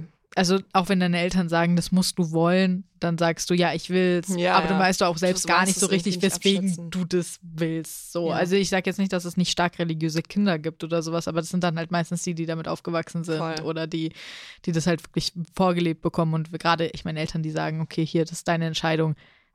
Ist ein bisschen contradictory, wenn du dann deinem Kind eine Religion massiv vorlebst und so Ja, das Kind komplett extrem religiös prägst Ja. und sagst, es ist aber deine Das ist Entscheidung. deine Entscheidung. Ich entscheide alles und Tischgebet auf jeden Fall, aber es ist deine Entscheidung. Ja. Ich meine, es geht natürlich auch anders. Also ich habe mich auch schon mit ähm, jemandem aus meinem Bekanntenkreis unterhalten, die hat ihre Kinder nicht taufen lassen und ist aber selbst gläubig und hat Mhm. gemeint, ähm, also die hat dann ein Kind, wo, wo sie sagt, da könnte sie sich vorstellen, dass da irgendwie Spiritualität oder so da ist. Ähm, und das andere Kind hat das halt überhaupt nicht so. Und dann hat sie aber selbst gemeint, sie findet das so schade, ähm, eigentlich, dass, weil es ja auch sowas ist, was einem so viel Halt geben kann, Mhm, irgendwie total. so. Und ähm, ja, ist dann aber auch die Frage natürlich, hätte man, wäre man da mit mehr aufgesprungen und hätte gesagt, ich lasse die jetzt taufen oder so. Ob das dann sich anders entwickelt hätte, wahrscheinlich nicht. Aber ja, aber ich, stimmt, ja. das ist eine gute Frage. Also ich muss sagen tatsächlich, dass, das habe ich auch in der letzten Zeit irgendwie viel mehr realisiert oder auch nochmal mehr darüber nachgedacht, dass ich total gerne religiös wäre. Also, dass ich total gerne diesen Halt hätte, den Mhm. einem Religion geben kann und dass ich so total gerne, ich würde es so gerne glauben, Mhm. aber ich kann es halt einfach nicht. Also Mhm. es, es ist einfach, mein Gehirn funktioniert so, es, fun es geht einfach nicht. Aber ich finde es so beneidenswert, wenn es Leute haben und die haben diesen Halt und die haben diese Erklärung für Mhm. Dinge, die ich einfach nicht habe. Und Ja. äh, ich habe auch irgendwie von einer mal gehört, ähm, die auch sehr religiös aufgewachsen ist und die gesagt hat, aber die jetzt quasi sich als Atheistin bezeichnet, aber trotzdem viele ihrer Freunde, die halt komplett ohne Religion aufgewachsen sind, sagt, sie sind mit die verlorensten Seelen, die sie kennt. das ist. Und das ist ein Gedanke, den ich, wo ich mir auch gedacht habe, so, ich meine, ich bin ja nicht komplett unreligiös aufgewachsen, aber ich Mhm. bin auf jeden Fall nicht mit diesem dauerhaften, mit diesem wirklichen aktiven Gedanken, da gibt es einen Gott, sondern mehr so, okay, Religion ist so ein, so ein soziales Happening, I guess. So, gehört Ja. einfach dazu, ist eine Thing, so, Ja. ja. Aber ich habe nicht wirklich, dass man mit mir irgendwie spirituelle Gespräche geführt hat und oder ich mir da wirklich was Mhm. drunter vorstellen konnte. Und ich würde mich als verlorene Seele bezeichnen. also, aber ich finde das, find das super interessant. Würdest du sagen, dass du, dass du auch denkst, dass dir das viel halt gegeben hat oder vielleicht auch Gedanken vorgebeugt hat im Sinne von Sachen hinterfragen oder sowas, sondern du konntest einfach, Mhm. du hast eine Erklärung für Dinge? Auf eine gewisse Art und Weise, ja. Also, ähm, ich glaube, es ist immer so ein Prozess auch und ich merke das auch. Also, ich habe ich hab Phasen irgendwie, wo ich sage, da glaube ich irgendwie mehr und ich Mhm. denke irgendwie aktiv drüber nach. Und es gibt aber auch Phasen, da verliert sich das irgendwie so im Alltag und ich habe eigentlich so im Alltag überhaupt keinen Bezug gerade dazu so. Ähm, aber ich finde schon, es gibt so, es gibt so bestimmte Sachen, da kann ich mir einfach nicht vorstellen, komplett mich als Atheistin zu bezeichnen und das auch irgendwie so zu leben, gerade Mhm. irgendwie auch so, wenn es so um Leben nach dem Tod geht oder so. Also, keine Ahnung, ich habe da auch in meinem Freundes- und Bekanntenkreis dann halt Leute, die sagen so, ja, aber wenn du tot bist, bist du tot. Und ich bin Mhm. so, wie schaffst du das irgendwie, gerade wenn jemand in deinem Umfeld stirbt oder so? How, ich würde einfach nicht klarkommen mit meinem Leben. Ja, willkommen in meinem Leben. Weil gerade diese, diese Thematik Ja. mit dem Nichts, Ja. das du hast, wenn du tot bist, hat mich meine Teenagerzeit vor allem nächtelang wach gehalten. Mhm. Das ist eine der größten Ängste, die ich habe. Dieses Gefühl vor dem kompletten Nichts. Mhm. Und für mich ist es aber dann in meinem Kopf faktisch so. Mhm. Und äh, natürlich ist halt auch der Gedanke, klar, du spürst dieses komplette nicht, am- Nichts am Ende nicht. So, du kannst, äh, wenn es dann am Ende da ist, dann realisierst du nicht, dass es da ist. Ja, ja. Aber dann es ist trotzdem diese egal. Angst davor, dass es kommen könnte und sein würde. Und deswegen, ich habe mich auch, ich habe mich, glaube ich, auch noch nie wirklich als atheistisch bezeichnet, obwohl vielleicht habe ich es gerade, ich weiß es gar nicht, aber ähm, ich würde tatsächlich eher, es gibt ja diese agnostische Geschichte, weil ich sage, who am I? Ja. Also, was weiß ich denn? Ja. So, es kann mehr Jungfrauen geben, das Meer ist nicht erforscht. Was weiß ich? Keine Ahnung. Ich weiß es nicht. So, ich kann es nicht wissen und ich Ja. werde es nie wissen. Wahrscheinlich, außer irgendwie Apokalypse kommt oder sowas um die Ecke und Gott sagt so, du nicht. Aber ähm, das ist halt die Sache. Ich finde es irgendwie fast auch schon überheblich, sowohl von, also von allen Seiten zu behaupten, man wüsste, was da wäre, Ja. weil man es nicht weiß. ja. Ein bisschen, ja. So. Aber, also das würde ich aber zum Beispiel auch nie tun. Also ich glaube, ich auch ein riesiger Teil dieses Konstrukts Christentum, Mhm. wo ich sage, da bin ich einfach raus, irgendwie zu sagen, man hat da in irgendeiner Form etwas rausgefunden, was dann aber auch alle glauben müssen. Also dieses Missionieren. Die eine so, wahre Religion die eine quasi, wahre ja. Religion. Nee, Mhm. nein, einfach. Also, ähm, ich kann für mich sagen, das ist meine Wahrheit oder ähm, damit ähm, setze ich mich auseinander und ähm, ja, und das ist gut für mich. Aber ich würde doch nie irgendjemand anderem vorschreiben wollen, dass es dann auch gut für die Person zu Mhm, sein total. hat. Ja. Auf gar keinen Fall so. Und ähm, ja, deswegen, ich verstehe auch immer den Beef zwischen einzelnen Religionen nicht und ja, so. das ist, Also, ja. also gerade, ich meine, ich beschäftige mich auch sehr viel mit, ähm, mit, mit High-Demand-Religions, mit sehr extremen 24-7, dein Leben dreht sich um gefühlt nichts anderes, Religion. Ähm, und deswegen, da, da ist, kommt halt sehr viel das mit, wir haben die Antwort, wir haben die Wahrheit, die anderen nicht, die anderen Ja. leben alle in, in Unwissenheit, die anderen wissen überhaupt gar nicht, wie es eigentlich ist. Und das ist halt für mich extrem überheblich zu sagen, wir hätten irgendwie die eine Wahrheit, weil es ist halt, es ist, wir reden hier jetzt nicht darüber, ob auch das ist natürlich für manche, wenn ich jetzt wissenschaftliche Beispiele bringe, so von wegen, wir atmen Luft. Aber theoretisch ist es ja wissenschaftlich belegt, dass es irgendwie Luft gibt. Das heißt, man kann sagen, okay, wir atmen alle Luft. Ja. So, aber du kannst halt bei solchen Themen, genauso auch die Geistergeschichte, ich gucke gerade sehr viel Ghost Hunting-Kram und sowas. Der ist auch so. Gibt's Geister, gibt's Geister nicht? Who the fuck knows? Mhm. So, ich bin auf jeden Fall niemand, der sagt nein, einfach faktisch. Bin aber jetzt auch niemand, der sagt total, weil ich es einfach noch nicht erlebt habe in der Mhm. Form.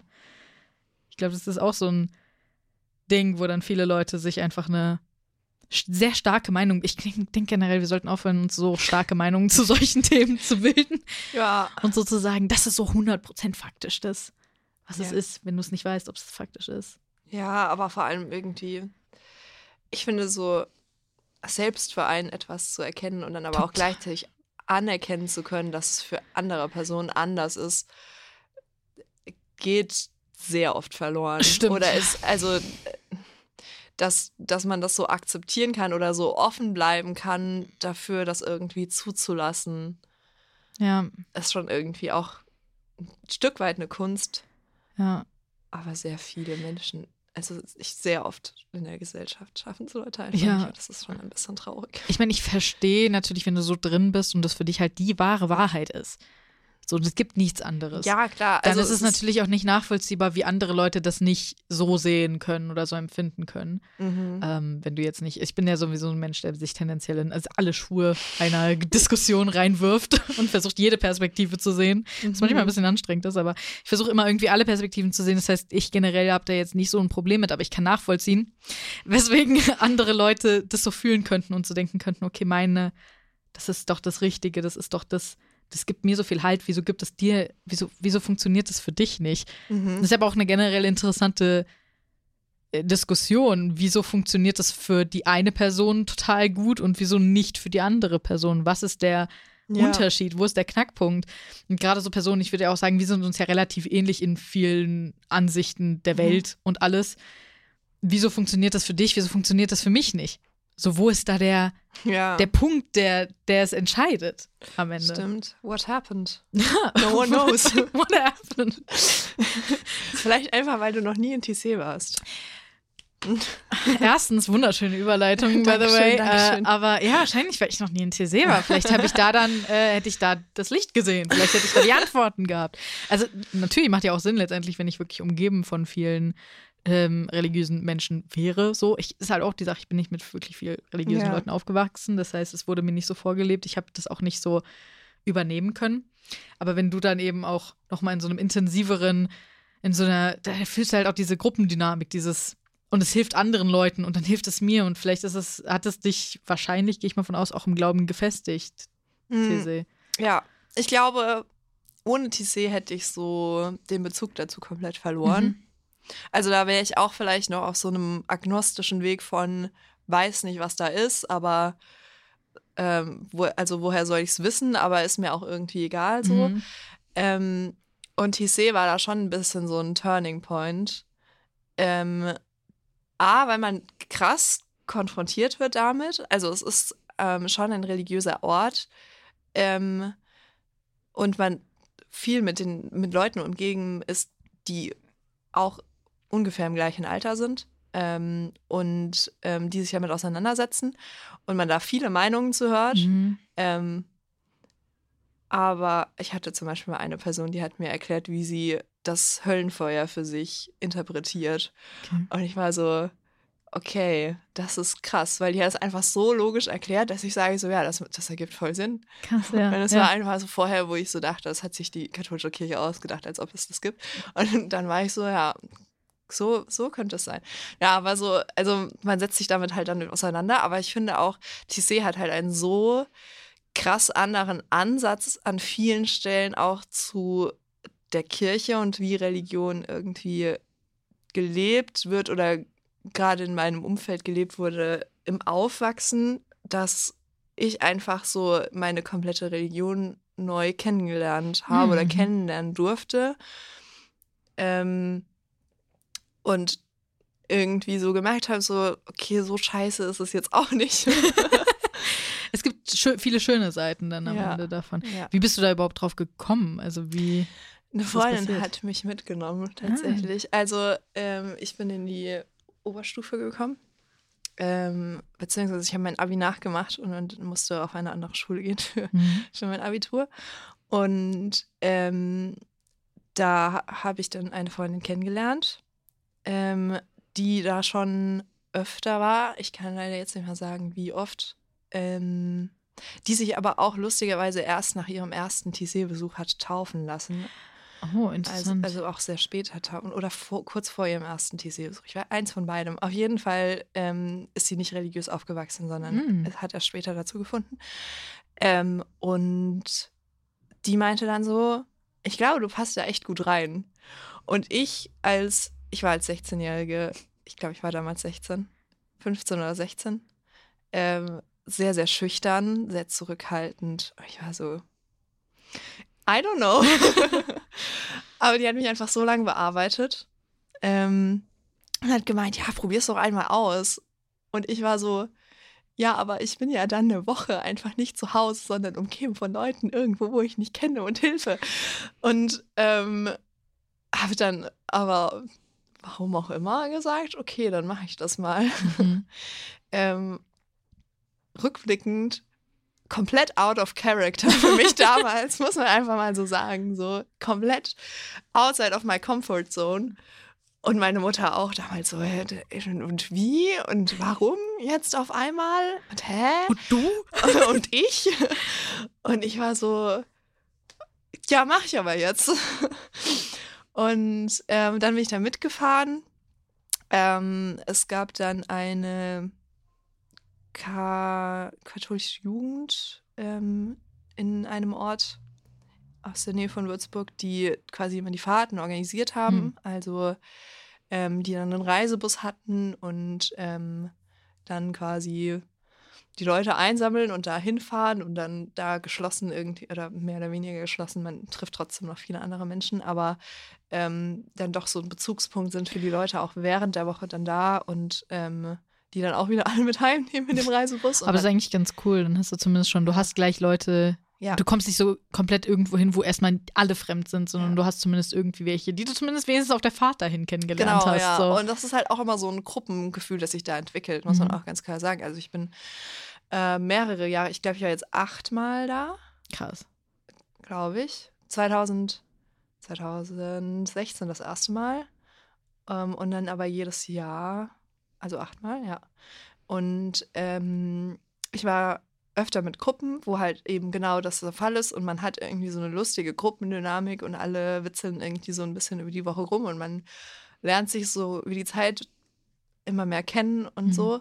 Aber ich bin auch schon mit ähm, dem Zug runtergefahren und ähm, war dann bis auf meine Schwester oder ich bin zum Beispiel jetzt dieses Jahr im März mit einer Freundin gefahren, die ich witzigerweise auch nur wegen TC kenne. Ich habe sie da kennengelernt. Mhm. Ähm, ja, und dann bist du da halt aber irgendwie erstmal ein bisschen alleine und außen vor und suchst dir dann halt so deine Leute zusammen über die Woche. Ähm, also es geht beides. Aber die ersten drei Jahre bin ich eben mit dieser einen Gruppe gefahren, ähm, die das auch immer ganz toll gemacht haben. Die machen es leider nicht mehr. Hm. Ähm, genau. Und saß dann in Südfrankreich. Südfrankreich vor allem. Das heißt, es dauert schon ein bisschen, bis man Ja. da hinkommt, ne? Ja, ja, also es dauert, ich weiß gar nicht, mit dem Bus. Wir sind immer von Würzburg aus abgefahren. Wir sind halt auch immer, die ersten drei Jahre, die sind immer über Nacht gefahren. Also die sind in der Ah. Osterwoche gefahren, am, am äh, in der Nacht von Ostersonntag auf Ostermontag. Und die sind um drei Uhr nachts abgefahren. Yo. Und, und dann warst du aber auch fürs Mittaggebet, Mittagsgebet da. So. Ja, und du warst halt auch wach. Du kannst theoretisch im Bus schlafen, hast einfach Ja, du die. hast richtig beschissen Das geschlafen. glaube ich, ja. Aber du kommst halt so, du kommst nicht so abends an und musst dann irgendwie. Ich glaube, gerade für kleine Kinder ist halt auch diese Schlafenszeit Ja. so eine Zeit, in der du eher emotionaler wirst, ein bisschen Aber es gibt sensibler. auch nicht so viele Kinder. Also es Hm, gibt ja. schon, es gibt Familien, die hinfahren, aber die fahren dann halt tatsächlich mit den Familien hin. Und die Ja, okay, gut. Jugendgruppen sind ab 15, glaube ich. Es- Weil Anna hat sich das erstmal mit reingeschmuggelt. Anna war da noch 14 und alle haben ihr gesagt, ne, du darfst mitfahren, weil deine große Schwester dabei ist, aber sag, du bist 15. Anna und 14 ist sowieso so das Jahr gewesen. Haben wir uns kennengelernt. Ja, das ist also, und ich glaube, da ist sie dann auch ein paar Monate später das erste Mal mitgefahren, wenn ich mich nicht alles täuscht. Ja, kann sein. Ja, auf jeden Fall. Also das erste Jahr war ich noch alleine. mhm. äh, mit der Freundin, wie gesagt. Ähm, ja, und dann kommt man da so an. und es ist halt, ähm, man kann sich so vorstellen, TC ist ein Kloster, ja. das, ich weiß nicht, sehr wenig Kloster-Vibes gibt. also es ist, äh, man stellt sich so kein Kloster vor. Es gibt Brüder. In so einem Kloster war ich auch schon. also es gibt Brüder, ähm, die und eine Kirche. Wer hätte es gedacht? Makes sense. Makes sense. Und ansonsten ist es aber einfach so ein bisschen wie so ein Festivalgelände. Ah. Also es gibt, ähm, oder halt teils ein Festival, es gibt ähm, einen Campingplatz, Mhm. Es gibt ganz viele Hütten, genannt Baracken. Oh, schönes Wort. Ja, Das macht's richtig gemütlich. es, es ist auch, es ist literally ein Raum, da stehen ein paar Hochbetten drin mit Matratzen drauf, kein anderes Bettzeug. Und wenn du Glück hast, hast du eine funktionierende Steckdose. Läuft. Und eine Heizung gibt es auch noch. Aber Mhm. das, that's That's it. it. Also und dann halt Gemeinschaftsbäder. Ähm, genau. Ja, und dann halt einen großen oder beziehungsweise sehr viel Raum auch für Spazieren und, und irgendwie zusammen sein und irgendwo sitzen und so. Ähm, aber halt auch einen großen Platz, wo dann auch so Essensausgabe und so normalerweise ist. Ähm, was heißt normalerweise eigentlich immer? immer.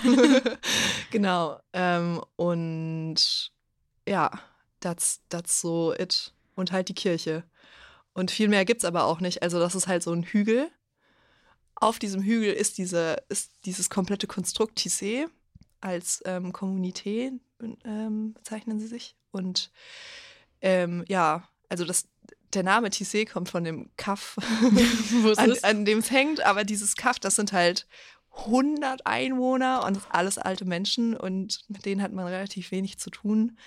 Und es ist halt auch wirklich nichts. Also als ich das erste Mal gefahren bin, kein Internet, kaum Netz. Es ist inzwischen besser geworden, aber du bist halt wirklich, du bist abgeschnitten. Ne?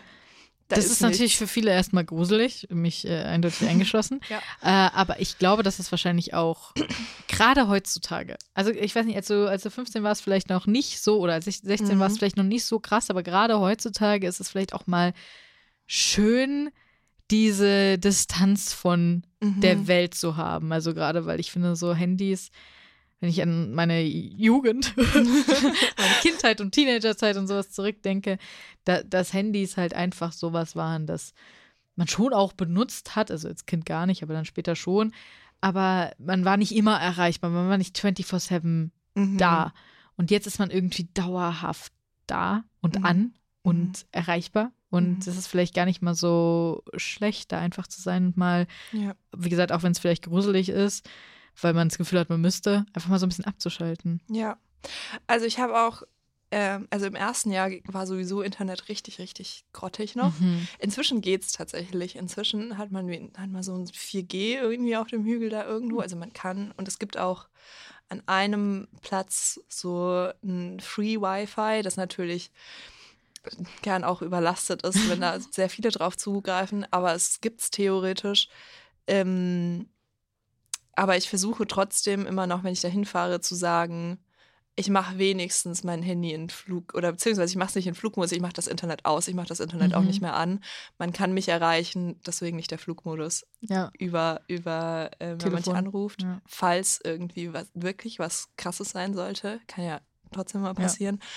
Ja. Ähm, dann nehme nehm ich mir noch die Sicherheit so. Also ich habe auch irgendwie eine Freundin, die sagt, sie schaltet ihr Handy aus. So. Mhm. Ähm, aber ich benutze es auch ganz gerne als Uhr oder als Wecker. Ja, ja. ähm, genau. Ähm, und dann chillt man da so ein bisschen. Also man ist wirklich sehr abgeschnitten, finde ich auch. Und ähm, ich hatte auch irgendwie schon Momente in so einer Woche, wo ich dann in so einem Gebet saß und war, hm, wenn jetzt irgendwie was Krasses passieren würde, also gerade so, weiß ich nicht, 2016, 17, 18 noch, mhm. weil so, so Terroranschläge und so, so nochmal präsenter waren. Ähm, das ist aber auch witzig, weil es das damals, also das war auch in Tissé krass präsent, weil Frankreich, Frankreich mhm, auch ja. ähm, sehr von der Politik her sehr, Ziel ist auch gewesen, ja, ja, aber auch sehr von der Politik sehr paranoid war. Ja, ob man es paranoid nennen kann, ja, aber, aber so, sie waren, sehr sie waren sich sehr bewusst da über die Gefahr genau, quasi. Genau, ja. Und, ja. und da gab es dann auch zu den Gebetszeiten, gerade zum Abendgebet, wenn dann sehr viele Menschen auch aus dem Umland vielleicht da sind, ähm, immer auch bewaffnete Soldaten und Soldatinnen, die da rumstehen. Also das ist Krass. aber auch so ein französisches ja, Ding. Ja. Ne? Also wenn du irgendwie da über Bahn, also ich liebe es immer, weil wenn wir Zug fahren, fahren wir über Straßburg und wenn du da ankommst und ähm, läufst irgendwie durch den Bahnhof und dann kommen dir Leute mit Maschinengewehren entgegen und du so, ah, ich bin wieder in Frankreich, super. das ist so wie, wie ich sage, äh, oh, ich bin in Bayern, wenn ich ganz viele Kreuze ja. an Häusern sehe, ist das quasi, so. oh, ich bin in Frankreich, Maschinengewehre. Aber es ist wirklich, es ist wirklich immer so. Also auch so, ich, ein, in einem Jahr bin ich mit so einem RE über die Grenze gefahren und in einem, in einem RE war schon ein Typ mit Maschinengewehr und ich war so, oh, es geht wieder los.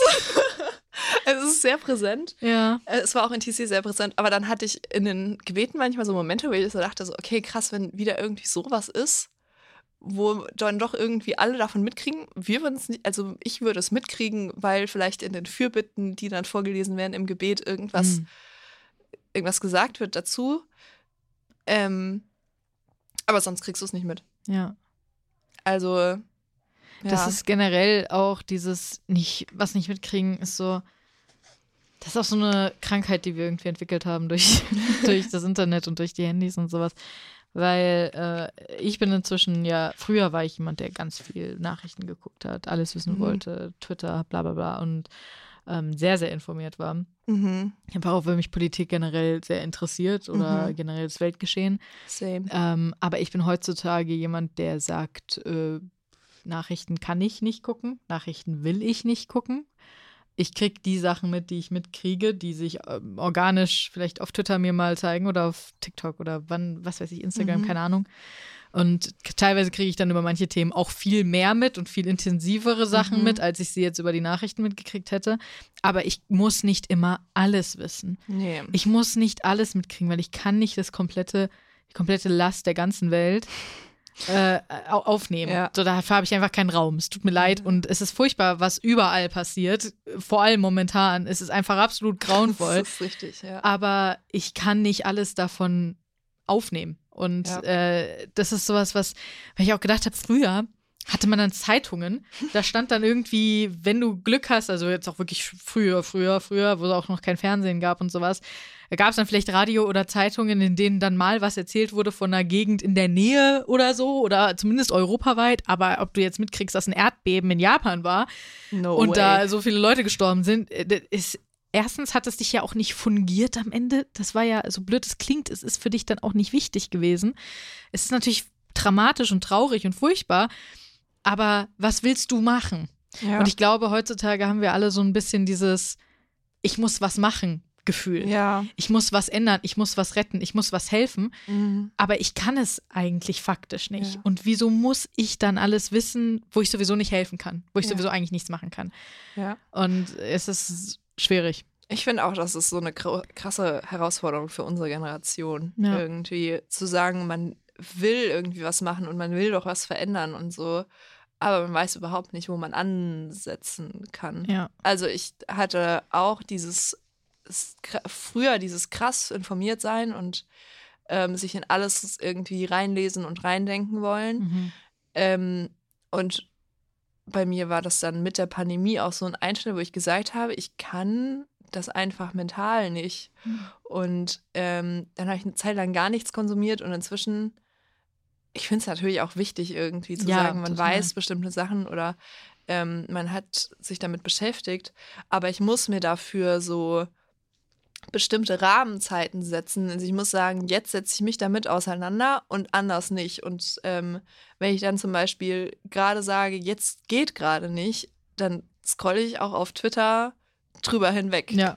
Auch wenn es irgendwie total wichtig und total, ähm, und total groß und, und so aussieht, muss ich dann erstmal sagen, so pass gerade nicht. Ja. Muss ich irgendwie mich anders darauf vorbereiten und dann das aktiv und bewusst irgendwie mir anschauen und dann geht das auch, aber Gerade Ja. wenn man so viel krass auch Dramatisiertes liest, was ich auch verstehe, wenn furchtbare Sachen passieren, dann sind die Emotionen hoch und dann sind auch die Berichte darüber sehr emotional geladen. Und das sind dann eben auch teilweise persönliche Accounts, Leute, die gerade was sagen dazu und die total emotional sind und für die gerade die Welt untergeht und zwar wirklich. Mhm. Ähm, aber dann muss man halt auch gucken, ob man vielleicht ein paar neutralere ähm, Quellen findet, die trotzdem noch alles erzählen, was wirklich passiert. So gerade bei der ganzen Iran-Geschichte damals auch, oder die Mhm. immer noch stattfindet, ähm, habe ich auf TikTok sehr viel wirklich von Leuten gehört, die das leben gerade und erleben. Was ich in dem Sinne gut fand, dass ich das Gefühl hatte, okay, ich krieg wirklich mit, was da passiert. Ich krieg nur nicht das mit, nicht nur das mit, was mir irgendwie gefiltert gegeben wird, sondern Ja. ich höre irgendwie alles darüber. Ähm, aber gleichzeitig ist manchmal halt auch, um generelles Gefühl für die Situation zu bekommen, gar nicht so schlecht, mal so neutrale Quellen Ja. zu bekommen. Und ich finde, wir müssen auch die Angst ablegen, über etwas nicht Bescheid zu wissen, wenn Leute darüber sprechen. Mhm. Nicht im Gespräch mit dabei sein zu können. Wenn man in so einer Gruppe sitzt und die Leute sprechen gerade alles über, alle über ein Thema, dass man eben auch die Angst ablegt, zu sagen, jetzt sitze ich da und ich weiß gar nichts darüber, Ja. sondern auch einfach sagt, hey, ich weiß dazu jetzt gerade nicht genug, um Das ist eine ja, Meinung zu haben. Das geht mir aber auch so, das geht mir so oft so, dass ich irgendwie dann das Gefühl habe, ich muss jetzt irgendwie so tun, als ob. Mhm. Aber mal zu sagen, so, also nau- genauer habe ich mich damit jetzt gerade nicht auseinandergesetzt. Ich weiß es einfach nicht. Mhm. Das ist schon irgendwie, das ist schon immer so ein Step. Das ist was, was man lernen muss einfach. Ähm, auch dann, weil man da vielleicht auch Angst hat, wenn man das zugibt, in Anführungszeichen, dass die Leute denken, ja, aber das musst du doch wissen. Ja, aber dafür weiß ich über andere Themen besser Bescheid. Ja. Also dafür bin ich in anderen Themen bewanderter. Aber ich finde, es ist eher ein Zeichen der Stärke zu sagen, ich kann mir dazu gerade keine Meinung bilden, weil ich weiß nicht genug darüber, als sich einfach eine Meinung zu bilden, die man in dem Moment mitnimmt, Mhm. weil entweder sie alle gerade haben oder weil was weiß ich und man aber gar nicht weiß, was man da gerade, wovon man eigentlich gerade redet. Ja. Und dann lieber sich wirklich aktiv selbst damit auseinandersetzen und dann sehen, ja, es ist wirklich so furchtbar, wie ihr alle sagt. das ist ja auch häufig die Realisation am Ende. Okay, Ja. gerade wenn du in so deiner Bubble bist mit deinen Freunden, die eigentlich häufig deine Meinung teilen und die sagen, das ist ganz furchtbar, das ist ganz grauenvoll. Du bildest dir deine eigene Meinung, bist so, ihr hattet recht. es ist furchtbar und grauenvoll. Aber Ja. auch diese Realisation, es ist dann trotzdem deine eigene Meinung, es ist dann trotzdem das, was du realisiert hast. Und wenn du da anderen Leuten zustimmst, dann cool. Mhm. Aber auch die Angst zu haben, anderen Leuten nicht zuzustimmen, ist, glaube ich, auch ein großes Thema. Mhm. Gerade so Freunden. Und dann zu sagen, ich habe eine andere Meinung als du. Äh, ich glaube, es ist gerade bei jungen Leuten halt auch super schwierig, Ja. andere Meinungen zu haben. Ja. Das stimmt. Als du dann in TC warst, wir haben ja noch weiter. Du bist ja das erste Mal in TC gewesen. Zurück zum ne? Thema. Zurück zum Thema. Ähm, du warst das erste Mal in TC, du warst da mit einer Freundin. die du Mhm. kanntest. Du hast ein paar Leute aus dieser äh, katholischen Gemeinde und sowas auch noch mit dabei gehabt oder kennengelernt. Ja. Ähm, und dann warst du da und es ist ja jetzt, wie du beschrieben hast, nicht unbedingt so der Luxus in Person. No. War das, war das erstmal für dich ein Schock oder warst du darauf vorbereitet? Nee, ich war, also, ich weiß gar nicht, ich, sie, die Freundin, mit der ich da war, hat mir sehr wenig tatsächlich Mhm. dazu gesagt, aber auch einfach, weil es so, die See so ein krasses Ding ist von, man muss das erleben, weil Mhm. man kann es nicht zu 100% richtig beschreiben. Und das hat sie mir auch so mitgegeben und dementsprechend war ich nicht vorbereitet. Ähm, und ich erinnere mich auch noch, dieser allererste Tag, das ist immer so, es gibt in TC so einen Ankunfts- und Abreisetag. Das ist normalerweise der Sonntag. Bei uns war es dann der Montag, weil Ostern. Mhm. Ähm, aber das ist halt einfach, das ist immer totales Chaos, grundsätzlich. Und jetzt, inzwischen weiß ich das und ich weiß, das ist gerade alles irgendwie noch sehr, sehr chaotisch und alle rennen irgendwie durcheinander. Und ich weiß, ich kann mich dann aber darauf fokussieren, auf, ich brauche einen Platz zu schlafen, ich brauche ein Meal-Ticket, mit dem ich an mein Essen komme. Und ähm, ich brauche eine Arbeit, das kann ich auch später Mhm. noch was erzählen. Ähm, das sind so meine To-Dos gerade. Ähm, aber damals ist es natürlich wahnsinnig überfordernd. Und ich erinnere mich noch an diesen ersten Nachmittag und ich dachte mir so, oh mein Gott, ich will wieder nach Hause. Mhm. Wo bin ich hier gelandet? Wo bin ich hier? Genau. Ähm, und es wird dann auch sehr schnell besser, wenn man dann mal so diese Routine hat, die sich dann im nächsten Tag einschleicht, weil es dann halt immer der gleiche Ablauf ist, der gleiche Tagesablauf. Man findet dann seine Menschen, man weiß, wo man wann zu sein hat, so ein bisschen. Und dann hat das viel mehr Struktur und dann wird es auch cooler. Mhm. Ähm, genau, aber in der ersten Sekunde war es überfordernd. Ähm, ja, aber man kann so vielleicht zu diesem sehr simplen sagen oder sehr unluxuriösen, Mhm. ähm, dass das einfach auch der Gedanke der Brüder so ein bisschen war und wie die das halt gestaltet haben, ähm, weil es auch sehr nah an den Fundamenten vom Christentum ist, dieses Mhm.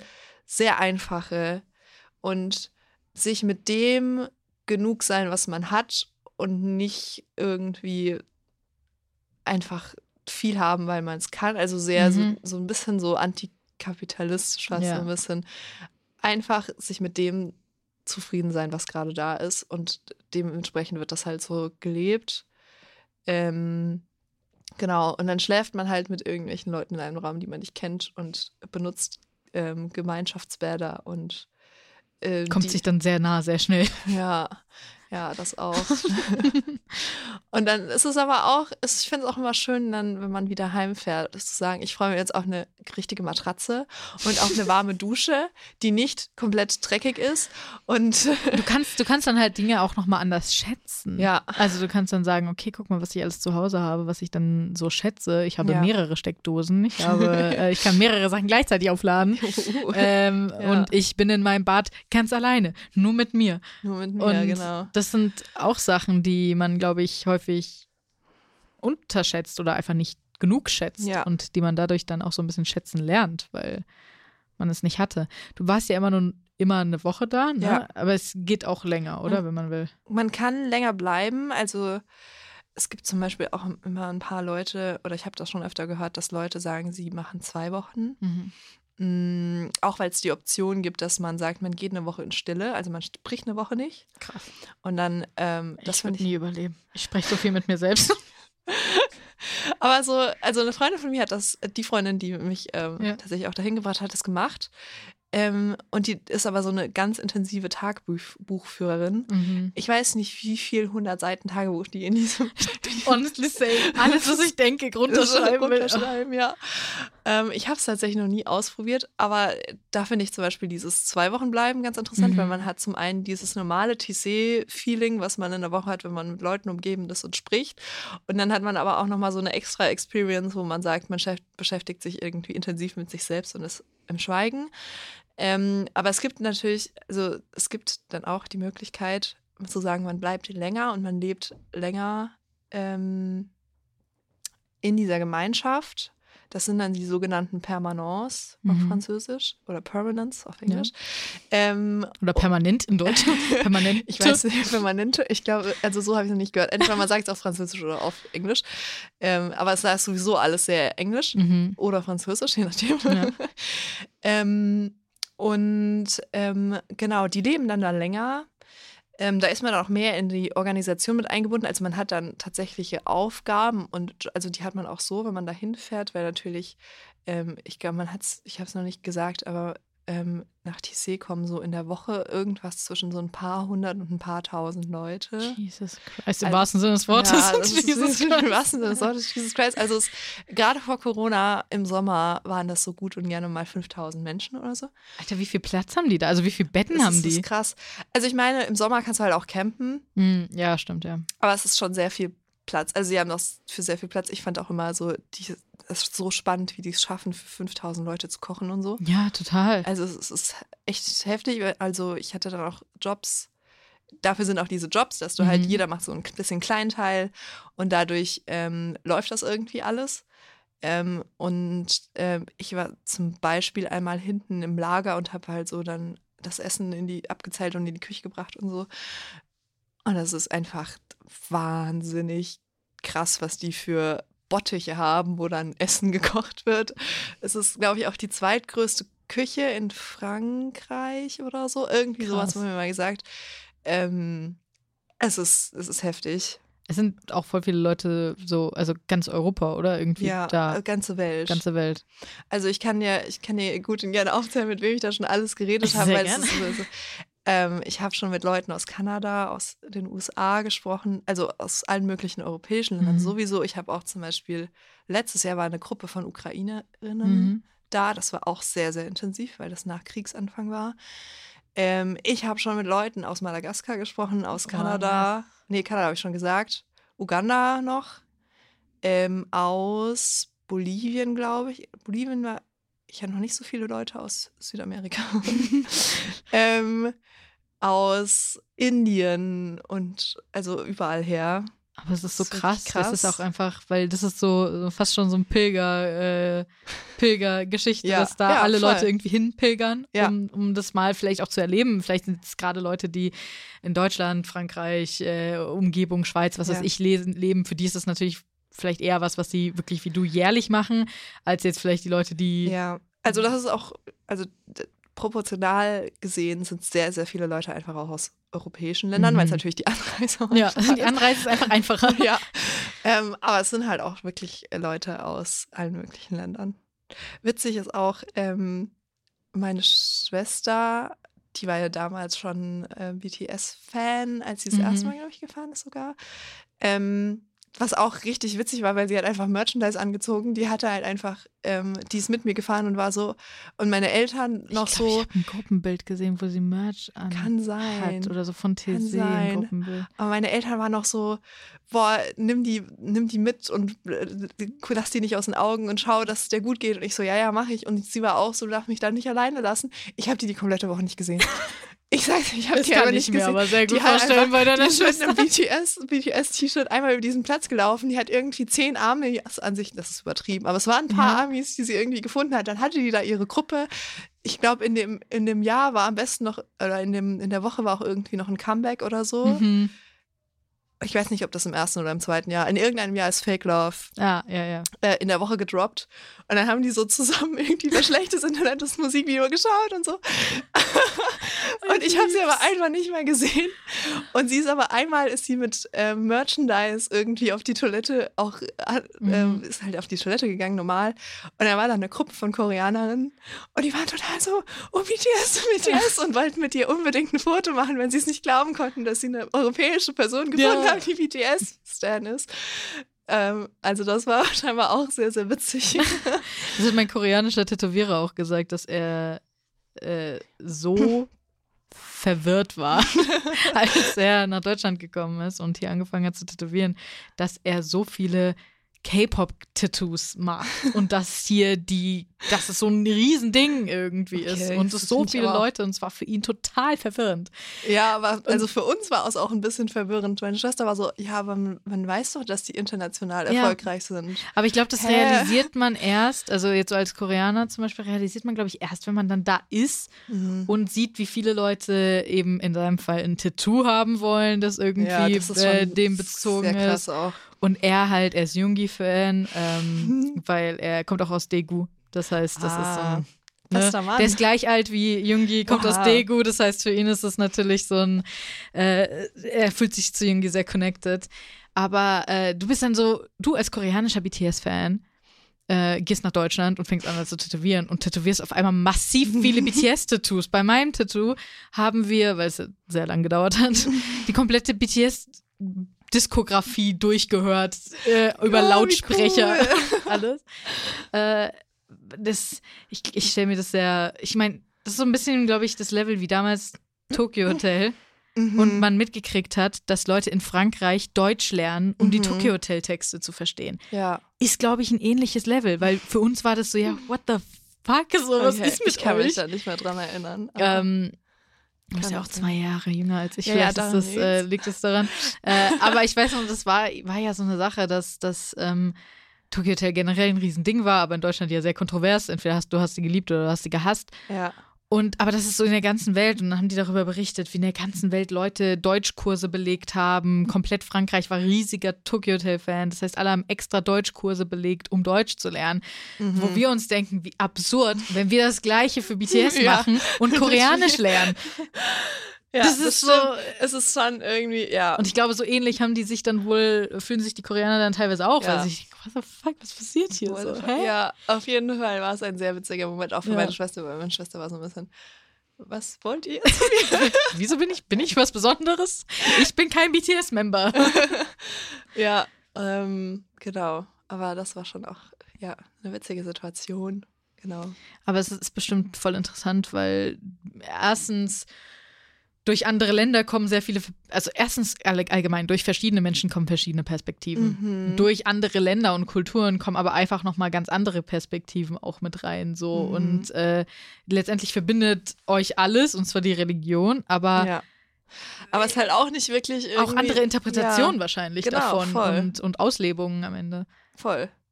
Also, ähm, das ist tatsächlich auch immer sehr interessant. Ich meine, es sind dadurch, dass es sehr viele junge Menschen sind, sind es auch sehr viele Menschen, die jetzt sehr progressiv denken Mhm. und sehr offen sind für vieles. Ähm, würde ich so generell mal sagen, ähm, ich habe auch irgendwie schon Leute gehabt. Also der eine Kanadier, den ich letztes Jahr getroffen habe, meinte dann zu mir so, ähm, was irgendwie so ein krass nordamerikanisches Stereotyp ist, aber war dann so, ja, aber wenn ich ähm, wenn ich doch die Bibel als heilige Schrift sehe, dann muss doch auch alles wahr sein, was in der Bibel steht. Ich kann mir ja nicht raussuchen, was, ich glaube Hm. und was ich nicht glaube, ähm, sondern entweder das ist alles wahr oder das ist alles gelogen. Und da war ich auch dann erstmal so, okay, lass mich da jetzt mal drüber nachdenken. Weil ähm, ich glaube definitiv nicht an alles, was in der Bibel Es steht steht. ja auch so Sachen wie, du darfst irgendwie keine gemischten Stoffe tragen oder genau. sowas. Es- So. Also da steht auch sehr viel. Dein Pulli ist aus Polyester und Baumwolle. Und Also du jetzt? verstößt schon mal dagegen. So. Ja.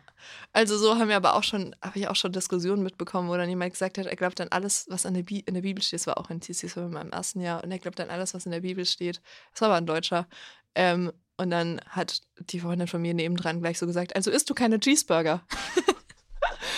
es war immer so, okay.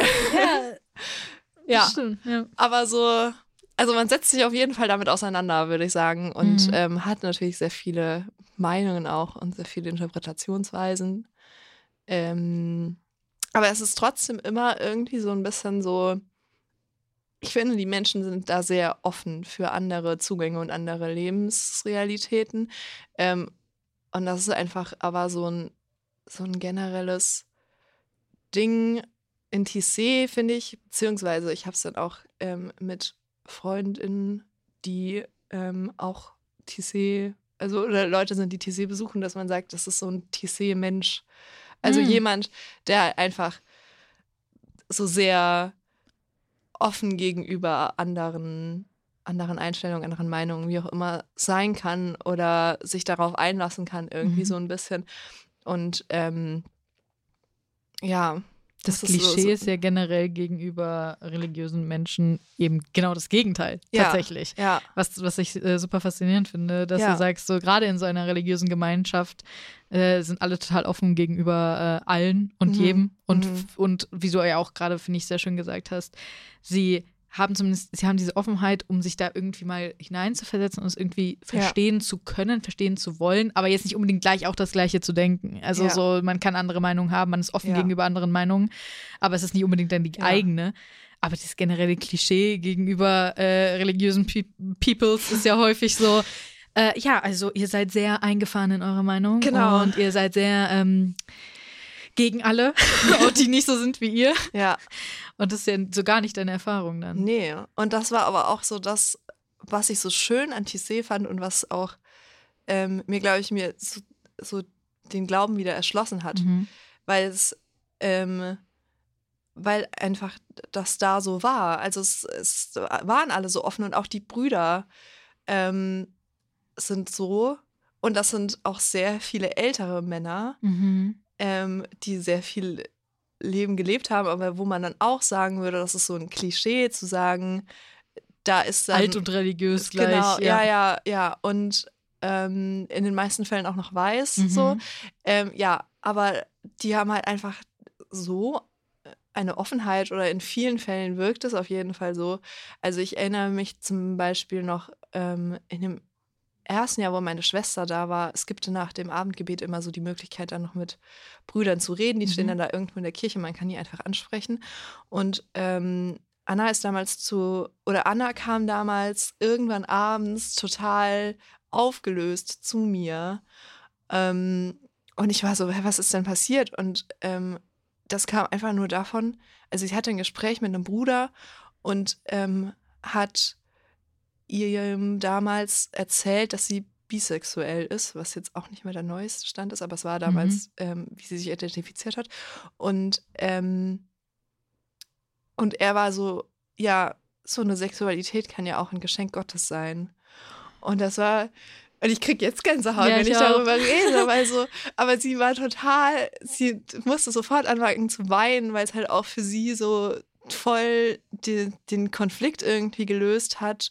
Und ähnlich war es bei mir auch. Ich habe keinen so krassen Moment gehabt, wo, wo das so Mhm. gemacht hat und ich, ähm, und ich plötzlich so war, oha, aber das hat schon irgendwie sehr diesen Konflikt gelöst zwischen Queerness und, und Glauben beziehungsweise Religion. Und, ähm, und äh, ja, dementsprechend, die Brüder sind da auch, finde ich, sehr toll. Ich meine, die machen auch das komplette Jahr lang nichts anderes, als mit jungen, vielen jungen Menschen zu reden, so. Und auch mit Leuten aus von überall. Ich glaube, da hast du wenig Wahl, als offen zu Mhm. werden. Also auch, die lernen Mhm. ja dadurch auch massiv viel, dadurch, dass sie so Ja. viele unterschiedliche Ja. Leute kennenlernen. Ja, ich finde auch, ja, ich finde auch, die haben so eine Herangehensweise an so ein Gespräch. Ich finde es immer total faszinierend und das, ich beobachte das immer mit so, vor allem mit gläubigen Personen, die so sehr fest in ihrem Mhm. Glauben gefestigt und geerdet sind. Die haben so eine Herangehensweise an so Gespräche, die, die hören dir irgendwie anders zu, so ein Mhm. bisschen. Und das ähm, haben die Brüder, ich weiß nicht, ähm, ob das jetzt sehr, aber ich, in meiner Erfahrung sind es immer religiöse Menschen gewesen, Mhm. wo ich das äh, so dieses Gefühl vermittelt bekommen habe, auch von du bist jetzt so gerade okay, so wie du bist und ich höre dir einfach zu und ich nehme das auf und ähm, das können die auch sehr gut, finde ich.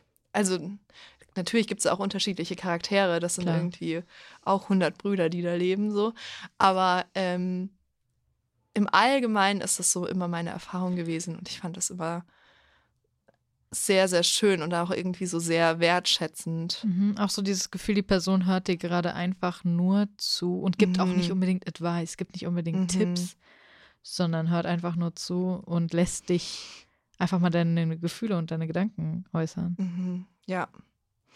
Ja. Und dementsprechend war das einfach irgendwie immer so ein, also es war so ein Wohlfühlen Mhm. mit diesen Menschen da in dieser Gemeinschaft und ähm, mit den Brüdern da auch. Und ähm, ja. Aber das finde ich, es ist also wunderschöne Geschichten, also generell auch Ja. der Gedanke, weil du ja so damit gestruggelt hast und gesagt hast, das ist nicht vereinbar und dass du dann die Vereinbarkeit in einer großen, stark religiösen Gruppe findest. Ja. Also in einer Gruppe, in der eigentlich Religion das Hauptthema ist und du denkst, das ist aber gar nicht vereinbar. Ich bin mit euch gar nicht vereinbar. So wie ich Mhm. fühle, wie ich liebe, ist mit dem nicht vereinbar. Mhm. Und dann wird dir so vorgelebt, wie vereinbar es doch ist. Ja.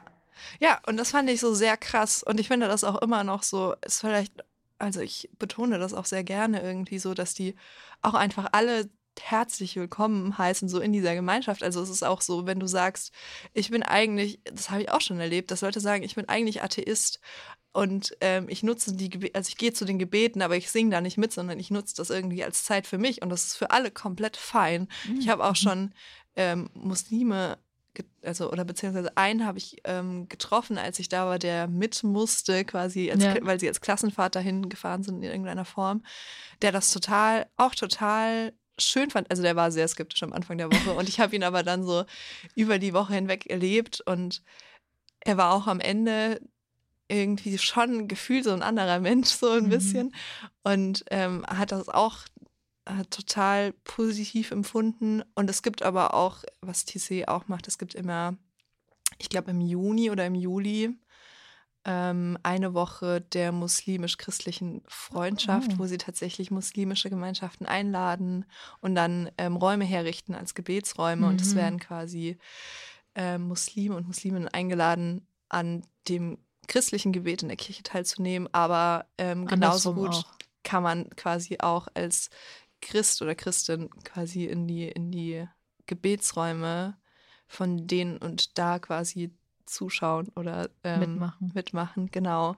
Und ähm, das fand ich auch immer eine richtig schöne Idee. Ich wollte auch schon immer hin in der Woche, aber Mhm. Juni, Juli ist immer so schlecht mit Uni. Ja. Ähm, deswegen habe ich es noch nie geschafft, aber ich stelle es mir auch wahnsinnig schön und bereichernd vor, auch weil dann halt so Workshops oder so ähm, Gruppengespräche, die halt in der Woche angeboten werden, darauf ausgelegt sind. Und Ich ja. finde es generell voll schön, weil das zeigt irgendwie, wie menschlich das alles ist und wie, wie wenig, obwohl es total viel mit Religion und mit Glauben und mit Spiritualität zu tun hat, Mhm. wie wenig es aber am Ende das ist, sondern wie viel es eigentlich die Menschen sind, die gemeinsam miteinander Mhm. Zeit verbringen und, und einfach mal auch eine Zeit weg vom Alltag, weg vom, vom Stress, weg von dem, was sie gerade leben, sondern sie sind da, sie sind woanders, sie lassen sich einfach drauf ein, sie lassen sich einfach Mhm. mal fallen und gucken, was sie davon mitnehmen, was Ja. sie und behalten das, was sie gut finden und lassen das, was sie nicht wollen. Ja. Äh, und, und erleben einfach das Ja. mal, erleben diese Gemeinschaft, diese Community.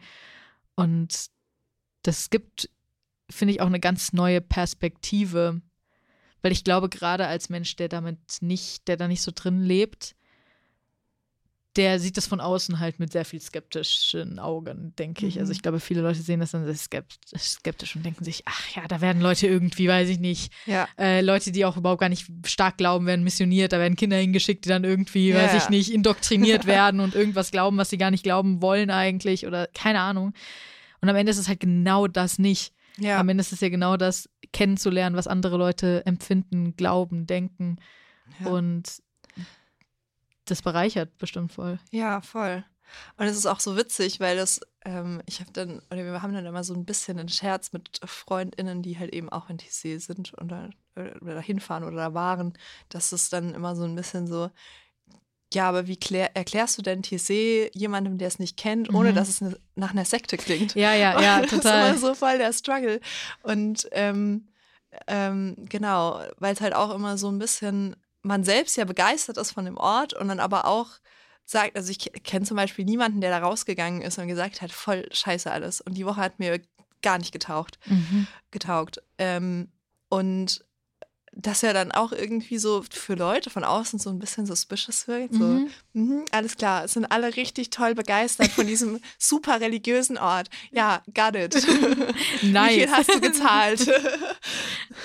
Oh mein Ja. Gott, ja. Und, und was, äh, ja, also generell. Und bist du jetzt in der Sekte? Und wissen die jetzt, haben Ja. die jetzt alle deine Informationen, können dich irgendwie. Ja. Ja, nice. Habt ihr auch Blut voneinander getrunken? Also so, ja, so ungefähr. so ungefähr. Ja. ja, so, so wirkt es immer so ein bisschen. Gerade wenn man es irgendwie versucht, in Kurzfassung zu Mhm. erzählen. Ja, ich ähm, muss, weil ich habe mich gerade daran erinnert, ich habe einmal ähm, Verena, eine Freundin von uns, Mhm. ähm, die wollte dann irgendwie einmal wissen, da bin ich aus TC zurückgekommen, wie es so war. Und ich habe ihr eine Sprachnachricht geschickt. Diese Sprachnachricht war 20 Minuten lang und sie war so, wow. What the fuck? Ich so, ja, ich kann es dir nicht anders erklären. Ja, ja. So, ja.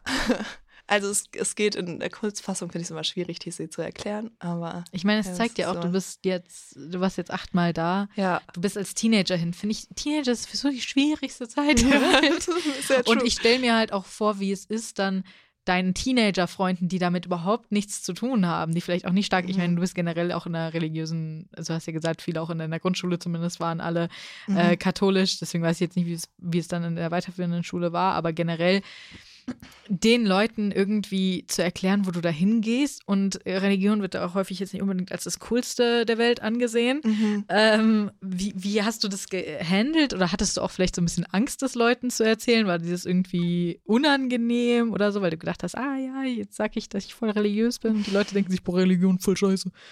Das nicht.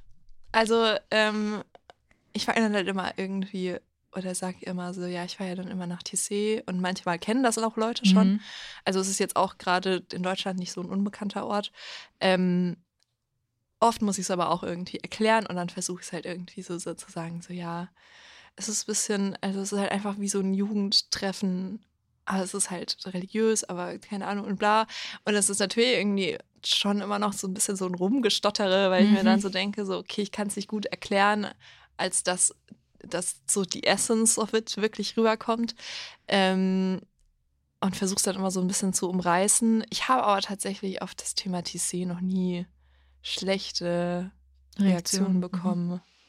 Also das war auch, glaube ich, nie so richtig ein, ähm, eine Angst von mir. Ich glaube, es gibt so ein paar Menschen, ähm, gerade vielleicht auch in unserer Generation, Mhm. ähm, die dann so wirklich so Anti-Religion Ja, so ein ja. bisschen sind und auch so Kirche halt hart schlimm finden Mhm. was fair enough irgendwie auch an irgendeinem Punkt.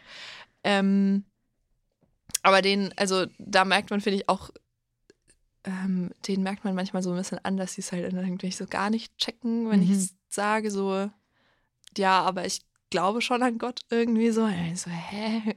Ja, ja, Warum? total. Also, ähm, aber ja, an sich habe ich jetzt nicht krass viele negative Erfahrungen damit gemacht, muss ich Mhm. sagen. Ich glaube, da fehlt dann irgendwie vielen Leuten, also ich kenne solche Leute auch und ich habe solche Leute auch erlebt und ich als Person, die nicht religiös ist, ist da dann trotzdem teilweise offended, weil ich mir denke, ähm, äh, ich weiß rational, dass das vielen Leuten hilft. Mhm. Und es ist nicht immer faktisch alles scheiße. Also klar, Ja. ihr seht viele, viele, viele schlimme Beispiele und äh, ich, ich, gerade ich, die sich mit äh, Religionen auseinandersetzt, die sehr viel faktisch negativ machen. Ja. Äh, aber auch bei denen finde ich häufig positive Dinge und kann nachvollziehen, weswegen Leute da drin sind, weswegen Leute das. Und häufig Ja. ist es ja dann auch diese Organisation, die dahinter steckt oder dieses große Ganze, das da die Fehler macht oder die Mhm. negativen Dinge macht, gerade wenn es dann um Geld Mhm. geht. Gerade wenn es darum geht, dass irgendjemand, ähm, weiß ich nicht, Missbrauchsvorwürfe oder sowas und die halt verdeckt werden, vertuscht werden und all das. Es gibt überall Missbrauch. Ja. Es gibt überall Leute, die mit Geld scheiße, scheiß Dinge machen. Mhm. Es gibt das überall. Und natürlich gerade in solchen, solchen Communities, wo dann vielleicht auch junge Kinder mit dabei sind und äh, Menschen, die Zölibat, das ist so starke Meinung zum Zölibat, aber Menschen, die unter dem Zölibat leben, äh, dann mit in einer Machtposition sind und dann konfrontiert sind mit Leuten, über die sie Macht haben und dann Mhm. natürlich gegebenenfalls gewisse Dinge ausleben, die sie Ja. jahrelang unterdrücken, ist natürlich generell auf jeden Fall zu kritisieren. Aber es ist ja nicht nur, dass es, das passiert ja nicht nur da. Ich Ja. meine, äh, letzte Folge, groß, großes, gutes Beispiel. Du kannst auch einfach einen Vater haben, der dich missbraucht. Und du hast das Thema, da brauch, brauchst du keine Religion für. Und Leute finden immer einen Grund, scheiße zu sein und finden auch immer eine Ausrede, scheiße zu sein. Mhm. Und für viele ist es dann eben Religion, die Ausrede, scheiße zu sein. Aber äh, das hat am Ende nichts mit der Religion per se zu tun. Und ich glaube, Ja. da ist für viele dieser, die denken dann sehr schwarz-weiß so und auch jede Religion ist dann schlecht und jede Art Religion auszuleben ist schlecht und jeder, jeder Mensch, der gläubig ist, ist entweder dumm äh, oder ungebildet oder Ja. weiß ich nicht was, ähm, naiv, Ja. glaube ich auch. So kommt es manchmal rüber, tatsächlich. Ja, und was ja könnte ja nicht falscher sein.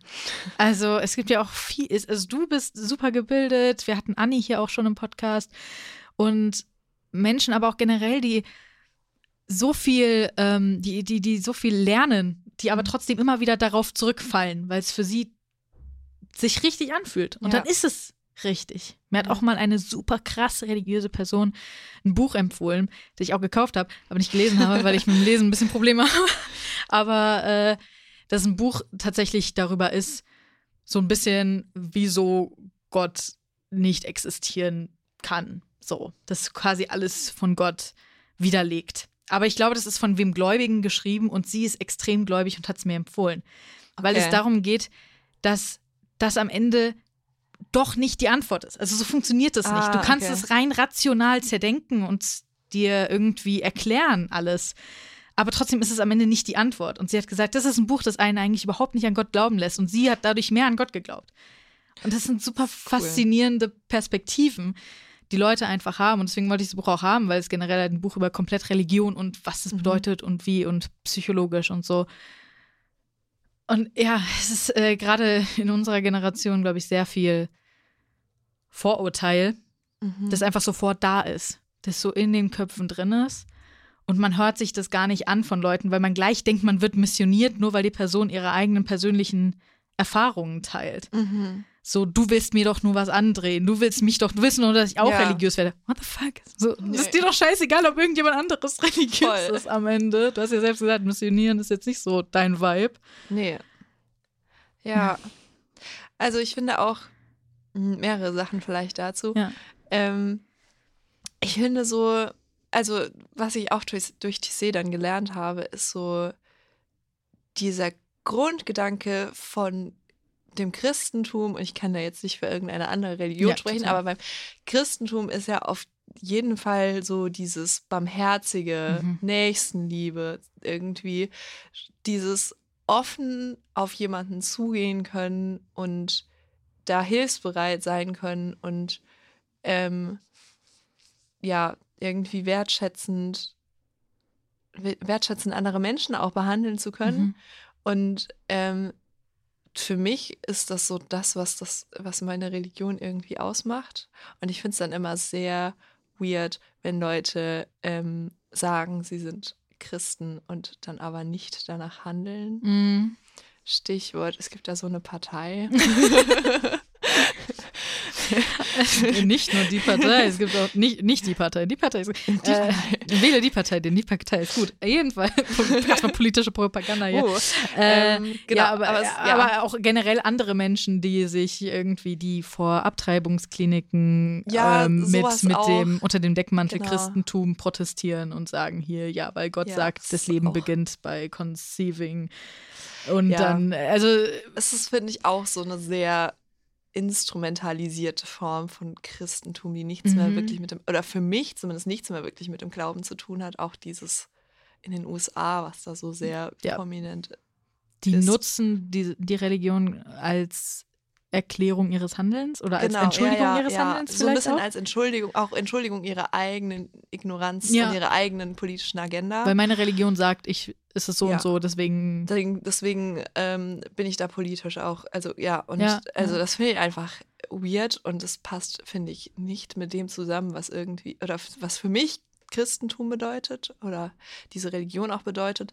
Ähm, genau. Ich habe aber auch irgendwann gelernt zu unterscheiden zwischen Glauben und Religion. Mhm. Das hatte Anni auch schon erzählt, ja. Also Religion ist für mich einfach sehr, sind auch sehr stark diese Strukturen, ist Mhm. irgendwie auch in meinem Fall katholische Kirche, ähm, in der ich, der ich in sehr vielen Aspekten auch nicht zustimme. Mhm.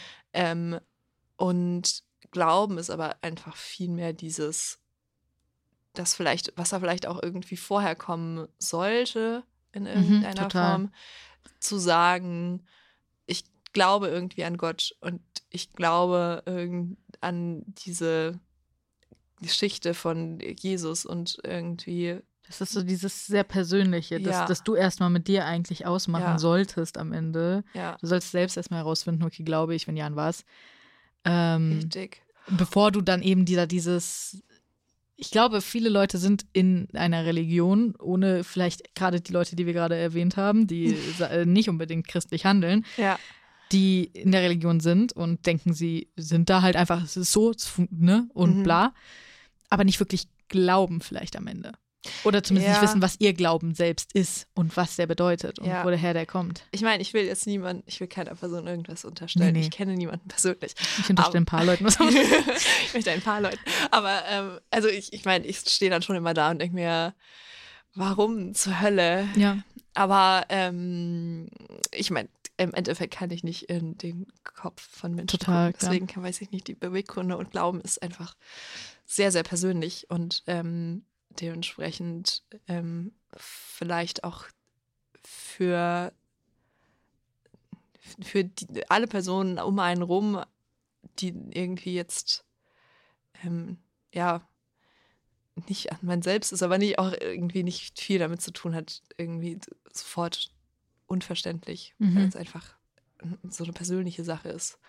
Ähm, ja, was andere nicht nachvollziehen müssen oder auch nicht nachvollziehen können. Oder, oder ja, es können ja es können auch zwei Personen gläubig sein oder irgendwie sich als christlich beschreiben und komplett unterschiedlich Mhm, denken oder glauben. Also von daher.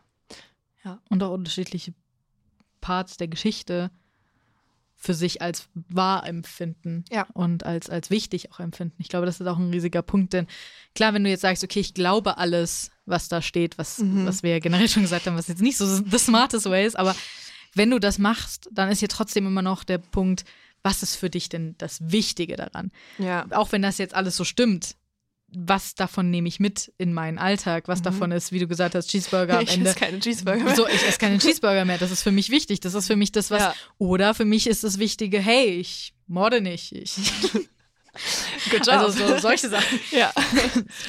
Ne? Dass man sagt, okay, gut, ich lege die Perspektive darauf. Ich lege die Perspektive auf Nächstenliebe, auf, auf, auf generell äh, nett und offen zu allen Menschen erstmal zu sein, bevor ich sie judge, bevor ich Mhm. sie urteile, weil ja auch da generell der Gedanke ist, oder dass Gott urteilt letztendlich. Und das ist nicht mein Job, über Leute zu urteilen, sondern es ist am Ende Ja. Gottes Job, über die Leute zu urteilen und Ja. zu sagen, du bist scheiße. Ja, weil das aber auch so, finde ich, so eine interessante Sache ist, weil ja Gott auch immer vergebend oder Mhm, so Total, ja. ähm, immer alles vergibt so. Und das habe ich auch noch nicht, das habe ich auch noch nicht verstanden, warum man dann sagen kann, Gott urteilt über dich Mhm. und es gibt Sünde. Du sündigst. Ja. Aber gleichzeitig vergibt er immer alles. Er ist ein so, super Typ. so. Oder eine super Frau. Weiß man ja, Ja. noch nicht. ja, das Aber ähm, so, so, hä? Okay, great. Läuft bei euch. Ich habe bisher hier in dem Podcast noch mit niemandem drüber gesprochen, der katholisch ist. Und ich äh, Uh. habe ja gewisse katholische Meinungen. Die du wurde ja auch gesagt, dass die teilst du ja, also bist generell auch jetzt auch nicht äh, 100% alles Mhm. in der katholischen Kirche ist supi. Ähm, aber ich habe auch mit einer anderen Freundin, die ich schon erwähnt habe, die ähm, portugiesisch ist, äh, die eben logischerweise auch katholisch ist. Ich glaube, in Portugal gibt es nichts anderes. äh, die mir eben so Sachen erzählt hat wie ähm, Beichten, Beichtstuhl. Habe ich noch nie getan.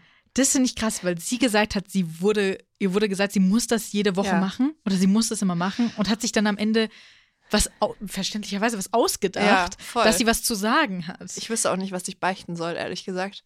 Aber auch einfach, weil ich an das Konzept Sünde noch nicht so, Ja. das habe ich noch nicht so verstanden. Aber so, ähm, nee, bei uns wurde das einfach nicht gemacht. Ich glaube, unser, Pa- also traditionell, glaube ich, ist es so mit der Kommunion, Genau, muss man das ja. mal mindestens Muss einmal gemacht irgendwie- haben. So. Ähm, ich glaube, unser Pfarrer hat da einfach nicht so viel drauf gehalten. Der war einfach so, Finde ich gut. why, people?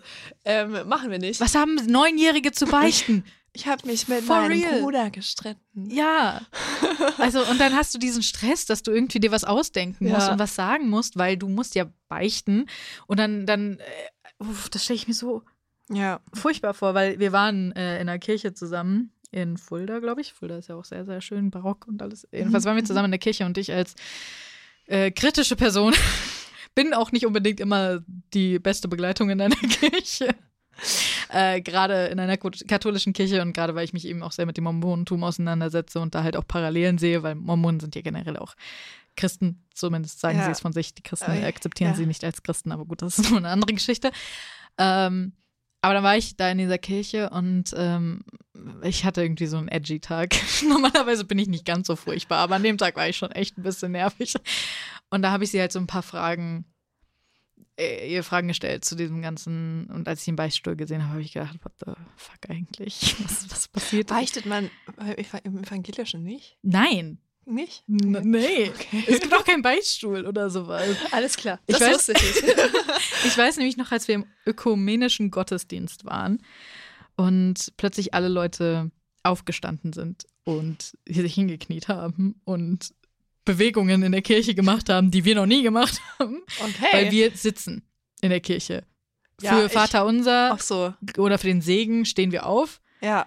Aber ansonsten sitzen wir. Boah, du in der katholischen Kirche, ne, ist, manchmal stehst du da einfach so die Hälfte der Zeit und denkst dir so, warum kann ich nicht sitzen? Also ich denk's mir. Ja, Weil ich ich. nicht verstanden habe. Aber es steht halt jeder auf, dann stehst du halt auch auf und du kannst dich halt nicht setzen, außer du bist 80 und jeder versteht so, dass du Ja. nicht gut stehen kannst. Aber ich stehe dann immer so und denke mir, boah, ich will mich hinsetzen, Leute. Ja, Ich will einfach sitzen. Warum, warum stehen wir jetzt? Weil wir waren da ähm, halt im Rahmen der, der Konfirmation und unsere Pfarrerin stand auch nochmal ein riesen dramatischer Unterschied. Unsere Pfarrerin äh, stand äh, vorne und hat eben mit dem Pfarrer von der äh, katholischen Kirche die Predigt gehalten und alles. Und neben uns saß ihr Sohn, auch nochmal ein riesiger Unterschied äh, der Kirchen. Äh, genau, aber neben ihr saß halt un ihr Sohn, äh, der uns halt quasi ähm, geführt hat irgendwie und uns ein bisschen Sachen beigebracht hat, der ihr geholfen hat. Und als dann alle aufgestanden sind, haben wir alle zu ihm geguckt und haben gefragt, müssen wir auch? So, weil wir sind evangelisch, wir stehen nicht auf. Müssen wir auch aufstehen? Der so, nein, nein, bleibt sitzen. Und so eine Minute wild. später, die Minute steht die anderen so eine halbe Minute später oder so, so steht auf, steht auf, steht auf. Weil das halt einfach schon ein bisschen unangenehm war. Aber es gibt auch nicht sowas wie Weihrauch oder sowas. Oh, Und- ich liebe Weihrauch. Also sowas gibt's nicht. Und ich habe damals, ich hatte fast nur katholische Freunde. Äh, deswegen war das immer so ein bisschen, auch als die Kinder waren, waren die vielleicht noch nicht unbedingt the feminist icons, die sie heute sind. Und ich schon. Ich war damals schon so, Frauen, voll nice. Frauen. Frauenpfarrerin, voll geil. Und äh, die haben alle gesagt, sie finden es komisch, eine Frau vorne zu sehen. Also eine Frau Echt? da zu okay. sehen. Es waren Ich- Kinder, es ist auch nochmal. Ja. Ich kann mich da nicht dran erinnern, was meine Meinung dazu war Ja. damals. Ich wusste, dass so, klar ist dann ähm, Pfarrer männlich konnotiert, Mhm. zwangsweise. Aber also ich war, ich kannte auch evangelische Menschen. Ich war auch schon mal in der evangelischen Kirche. Ich wusste, dass, dass das so ein Ding ist, dass auch Pfarrerinnen das machen. Ähm, äh, keine Ahnung. Ich weiß nicht. Ich habe mir da keine großen Gedanken zu gemacht. Ähm, aber also jetzt fände ich es natürlich super, wenn, die Kirche, wenn, uns, wenn unsere Kirche auch mal sagen würde, ja, das ist ein super Konzept, Frauen finden wir geil. Aber Ja, maybe not in maybe, that maybe not in that sense, aber so Ja. ähm, im übertragenen Sinne, ja, ähm, ja, aber also ich weiß nicht. Ich glaube, für mich sind diese Sachen halt auch dann teilweise so fremd gewesen, auch so Sachen wie das Zölibat, Ja. weil das halt so überhaupt nicht existiert bei uns. Und dann hast du dann einen schwulen Pfarrer vorne, der ähm, ein Kind mit seinem Mann adoptiert hat. Weißt du, solche Ja. Sachen. Und bis, für dich ist es so komplett normal. Oder eben die Pfarrerin mit ihrem Mann, der nebenbei in der Ecke sitzt, der Mann, der überhaupt keine Relevanz hat, die Pfarrerin Mhm. mit ihren Kindern. Und also so, wie normal das einfach war. Mhm. Und äh, deswegen war es für mich so schockierend, dass das eben in der katholischen Kirche nicht so ist. Gleichzeitig war es für die anderen schockierend, dass bei uns halt in der beim Abendmahl. Erstens ist das Abendmahl nicht jedes Mal, bei euch ist es irgendwie immer. Du meinst so ähm, Oblatten, Wein, Ja. Die ist bei uns so. Ja. irgendwie einmal die Woche oder so vielleicht. Das Ach, ist ein Special. Du, ich muss sagen, außerhalb von TSE, wie oft war ich mehrmals die Woche in der Kirche? Ähm, Aber irgendwie ist es bei Katholiken fast immer so oder immer so. Kann Sehr sein, dass es regelmäßig. halt- Und in der evangelischen Kirche ist es so, weiß ich nicht, einmal im Monat, keine Ahnung. Also einmal im Monat. Ich weiß es nicht. Also es gibt dieses, es gibt den Abendmahl Gottesdienst. Okay. Das ist speziell der Abendmahl Gottesdienst. Okay, also ich glaube, in jedem Gottesdienst, den ich besucht habe in meinem Leben, außerhalb mal von so Tissé-Gebeten, gab es ein Abendmahl. Krass. Ja. Ja, weil bei uns ist es auch so gewesen, dass wir, wir hatten Wein und Traubensaft, wo alle voll schockiert waren, als ich das erzählt habe. Und ich so, ja, aber es trinkt doch nicht jeder Wein oder auch die Kinder, die Kinder, Ja, Kinder du können kriegst ja auch kein, es kriegt ja auch nicht jeder Wein. Bei uns hat jeder einen Becher Kommt bekommen. Jetzt echt. Jeder hat einen Becher bekommen und man konnte sich auswählen, was man haben will. So ein bisschen wie wenn Leute mit Sekt rumlaufen, weißt du, so Orangensaft, halb, halb, ganz, ganz, weißt du, so. Ah, Okay. Ja, dann ist es aber auch Aufwand, deswegen macht man es vielleicht auch nicht jedes Mal. Es kommt halt ganz so- anders. Und wir haben richtiges Brot bekommen, keine Oblaten. Okay, sondern richtiges. Brot. Also bei uns ähm, gibt's ähm, äh, läuft das Ganze so ab, dass halt der Pfarrer vorne seinen, seinen Krug mit Wein Ja. stehen hat. Oder man, ähm, es kann auch was anderes drin sein, glaube ich. Oder hat mir zumindest mein, äh, ähm, mein Vater mal erklärt, dass Der dass Pfarrer sich nicht jedes Mal Ja, besäuft. der Pfarrer kann jetzt auch sagen, ich will da Wasser drin haben. Mhm. Aber ähm, da ist auf jeden Fall ein Krug mit Flüssigkeit drin, das irgendwie das Blut Gottes, äh, das Ja. Blut Jesu, Entschuldigung, Blut Jesu, ähm, ähm, symbolisieren soll. Und dann hast du halt eben diese Schale mit Hostien und dann sagt er da seinen, seinen Spruch Mhm. und hält das dann halt so alles ähm, einmal hoch und dann gibt es auch immer so bestimmte Cues, wo dann die, die Ministrierenden mit Glocken läuten. Das gibt es bei uns übrigens auch nicht. Ja, das fand ich aber immer irgendwie witzig, weil das so, Mhm. So ein Gestell, oder bei uns in der Kirche ist es so ein Gestell mit Ich mehreren meine auch kleinen generell Glocken die und dann Kinder. schüttelst du so, ach, du kennst, Also es gibt auch keine Ministrierenden. Nee, auch die, die gibt es überhaupt nicht.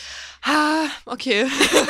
Interessant. Ich wusste nicht, wie unterschiedlich das dann noch Es ist. ist doch tatsächlich sehr unterschiedlich. Also wir haben auch niemand, es gab, also klar, du konntest dich als Kind schon auch irgendwie in der Kirche engagieren, in, Okay. in irgendwelchen bestimmt Wegen, I guess. Ähm, aber äh, nö, also da Witzig. ist die Pfarrerin Okay. oder der Pfarrer Steht und ein da paar, alleine. vielleicht, ja, steht da alleine und vielleicht äh, am Ende kommen dann immer noch so ein paar, oder die mal was vorlesen, so Leute, die halt in der Gemeinde sind, die lesen dann Mhm. mal was vor oder die sind am Ende da und sagen, hey, die Spende heute geht an Ja, okay. XYZ. Das aber haben wir das dann aber auch noch zusätzlich. Teilweise. Ja, also auch Also, noch so. Das ist eine riesige, riesige Unternehmung mit tausend Leuten, die da gefühlt an, dran arbeiten. so, ja. Ähm, ja, aber auf jeden Fall Die Glocken, sagt er die Glocken, er sagt ja seinen Spruch, er hält das so hoch, dann kommen die Glocken und dann äh, bricht er quasi die Hostie, er hat dann nochmal so eine größere Hostie, die Mhm. bricht er in zwei und ähm, dann verteilt er, glaube ich, erst an die Ministrierenden und an die Helfenden quasi und ähm, trinkt äh, Hostien und ähm, trinkt dann selbst den Wein und isst die Hostie und wer dann da über 18 ist, darf auch Wein trinken, Wein trinken. Ähm, und dann gibt es aber so große Schalen mit Hostien drin, die halt ein Stück kleiner sind als die, Mhm. die der Pfarrer da vorne geteilt hat. Ähm, und dann stellen sich halt er und seine Helferlein an verschiedene Bankreihen und dann kommen die Leute nach vorne und dir wird quasi einer auf die Hand gelegt. Hm. Und das ist halt so ein ganzes Prozedere, aber der sagt halt einfach, also der legt dir die auf die Hand. Es muss auch die linke Hand über Oh, der rechten sein, damit du es quasi in die Hand, linke Hand nimmst und du nimmst es dann mit der rechten Hand Mhm. auf und führst es zum Mund. Ja, it's, it's, it's a thing. It's a thing. Also, ein richtiger, richtiger Job, ey. so, du musst es schon richtig machen. Mir wurde das damals, als ich, also da darfst du ja auch erst mit der Kommunion und Ja, dann ja. wurde das auch so, so richtig äh, geübt und so. Ähm, ja, dann sagt er einmal Christus für dich und dann kriegst du es in die Hand gedrückt, du sagst Amen, trittst Mhm. weg und gehst wieder zurück an den Platz. Aber das ist schon so, so ein whole thing und das passiert schon jedes Mal. Krass. Das, also, ich weiß noch, dass ich, ich war äh, mit meiner besten Freundin, als wir in London waren, sind wir, ähm, waren wir bei der St. Paul's, Paul's Cathedral und sind reingegangen. Und da war aus Versehen gerade ein Gottesdienst. Und Mhm. wir so, hm, und ich so, ey, lass uns gehen. und sie so, komm, lass uns hinsetzen. Ich so, nein. Und sie so, doch. Und dann haben wir uns hingesetzt. Aber das ist doch auch cool. Ihr habt einen Gottesdienst in der St. Paul's Cathedral Ja, total, gesehen. total. Aber wir waren auch generell hart verwirrt über alles, weil, jetzt kommt's, jetzt geht's ab. Oh, Es war eine Frau, die äh, erzählt hat über ihren Sohn mhm. und über diesen, erkennst du diesen Score bei Filmen, wie viele Frauen, den ah, Bechtel-Score den oder so? Bechtel, Bechteltest, ja. Genau, das davon hat sie erzählt in der Kirche. Ich habe das das erste Mal überhaupt gehört. Die hat so eine richtig feministische äh, Geschichte hier voll erzählt cool. und, und was weiß ich. Und dann kam das Abendmahl mit so einem riesigen Krug und diesen kleinen Oblaten. Und Aber die, warte mal, die Church of England ist doch eigentlich auch eher das, was ich protestantisch, dann oder? herausgefunden habe, dass es halt erstmal, ich muss erstmal checken, dass es gerade eine englische Kirche, dass es weder noch ist. Und man hat gemerkt, es ist ein Misch aus beidem, weil ich meine, dieses, das ganze Abendmahlkram war, das war hart katholisch. Mhm. Äh, oder auch, ja, ich meine, die Prunkvollkeit, also es war schon auch alles sehr prunkvoll. Die hat auch diese riesigen Gewänder und was weiß ich angehabt und bei uns in der Kirche tragen die ein schwarzes, Gewänder schwarzes Gewand Okay, so mit eine- einem, also so wie Ach so. Einfach ganz schlicht, Okay. sehr schlicht. Okay, Also, wir haben bei vielleicht noch sowas, mal eine Sache weiß. drum, aber nicht irgendwie irgendwas krass. Also bei uns ist das Ding halt immer weiß, dass der Pfarrer Mhm. da trägt. Ich weiß nicht, Nee, bei das uns nicht. Kutte? Also die tragen nicht, schon auch nennt. unterschiedlich, auch mal bunte Sachen und sowas, aber ähm, halt dann so äh, eher so ein, so ein wie so ein Schal-Ding Ja, drum. den haben wir aber auch. aber halt jetzt nicht sowas, ich habe das Schal. Gefühl, das äh, in der katholischen Kirche häufig ein bisschen schwerer, mehr. Kann, ja. So. Äh, und sie hat halt jedenfalls sehr schon ein Outfit an. Also war schon, war schon schick. Hat aber über ihren Sohn und über äh, und war eine Frau, davon mal. So, sie war eine Frau. Es war eine Frau. Und es gab keine Zölibatgeschichte offensichtlich, weil sie einen Sohn hat. ja. Und aber das, wie gesagt, das Abendmahlding, und ich war heillos überfordert. weil dann kam diese Abendmahlgeschichte und meine beste Freundin so, komm, die ist übrigens auch evangelisch. Sie so, komm, steh auf, wir, wir gehen da jetzt hin. Das heißt, man oh musste Gott, sich da ich das anstellen. trau- Ja, das haben wir dann aber auch. Du stellst dich da schon an. Das war ganz, ich war so verwirrt. Ich, ich so, was mach, was passiert jetzt? Also aber ich wüsste, nicht, da, ich wüsste da noch nicht mal mehr, weil es bei mir so ein festgefahrenes Ding ist Ja. von, du musst davor und Ja. dann die linke über die rechte und dann musst du sagen Amen und dann trittst du weg Ich und keine dann Ahnung, was da passiert. verbeugst du dich noch zum Altar hin und also ich hätte einfach Angst aufzufliegen und dann Ja, ich stehe ich steh vor einer fremden Pfarrerin, plötzlich ganz nah und muss irgendwas machen. Ich habe keine Ahnung. Und dann habe ich und dann mit diesem Wein und dieser Oblate und ich ich weiß nicht, was mache ich jetzt zuerst? Was mache ich? Wie funktioniert das? Dann habe ich gesehen, Leute vor mir oder auch Leute hinter mir, Nina hat das dann, glaube ich, gemacht, äh, die hat die Oblate genommen und die in den Wein getunkt und dann gegessen. Aha. Das haben da Leute gemacht. Was viel besser war, weil diese Drecksoblate mir oben am, am Gaumen geklebt hat, weil, Okay. ich, weil ich halt die Flüssigkeit Liebe nicht hatte. Äh, und das war aber sehr verwirrend und sehr überfordernd in dem Moment, weil ich das halt einfach noch nie gemacht habe und plötzlich dieser Situation. Ähm, aber ja, und dann, dann ging der Gottesdienst noch ein bisschen weiter und äh, aber das zeigt halt auch, wie interessant das ist, weil es so ein Misch aus beidem ist und die irgendwie so sich das genommen haben, was für sie irgendwie funktioniert. äh, und Wildes Konzept. zumindest äh, anscheinend Frauen und äh, alles sind da Witzig. Akzeptiert. Also ich muss sagen, ich bin ja schon in TC überfordert. Also es gibt in TC auch eine Eucharistie. Bei uns heißt es Eucharistie. Ich bin wieder Das drauf gekommen. Habe ich schon mal gehört. Ja. Und ähm, das macht TC auch immer in den Morgengebeten. Also man, sie bieten es an, man muss da auch nicht hingehen, aber Mhm. wenn man möchte, kann man hingehen. Da bin ich schon immer überfordert, weil es halt irgendwie plötzlich Frankreich ist. Und dann weiß Ja, ich nicht mehr, ja. dann sagt er nicht mehr Christus für dich. Und ich bin so, Ach, oh nein. dann muss ich Ja. jetzt Amen sagen. Oder du? französisch Amen. Am, am, Amon. Ah, Amon. Amon? Oh, Weiß ich noch nicht mal. Weiß ich noch nicht mal. Ob das so, oder ich so, what should I do? Keine Ahnung. Der Gedanke, dass du mir jetzt sagst, dass du Amen sagst, dass du dich verbeugst, dass Ja. du was weiß ich machst und ich da stand und einfach das aus der Hand genommen habe und war so, okay, tschüss. Also aus dieser Schüssel genommen habe und es war, I don't know. Ähm, ist schon sehr awkward. Ja, aber nicht annähernd das gemacht, was du erzählt hast. Ich wurde da aber halt auch so drauf getrimmt. Also ich glaube, in meiner Vorstellung, das falsch zu machen, ist so ein Weltuntergang.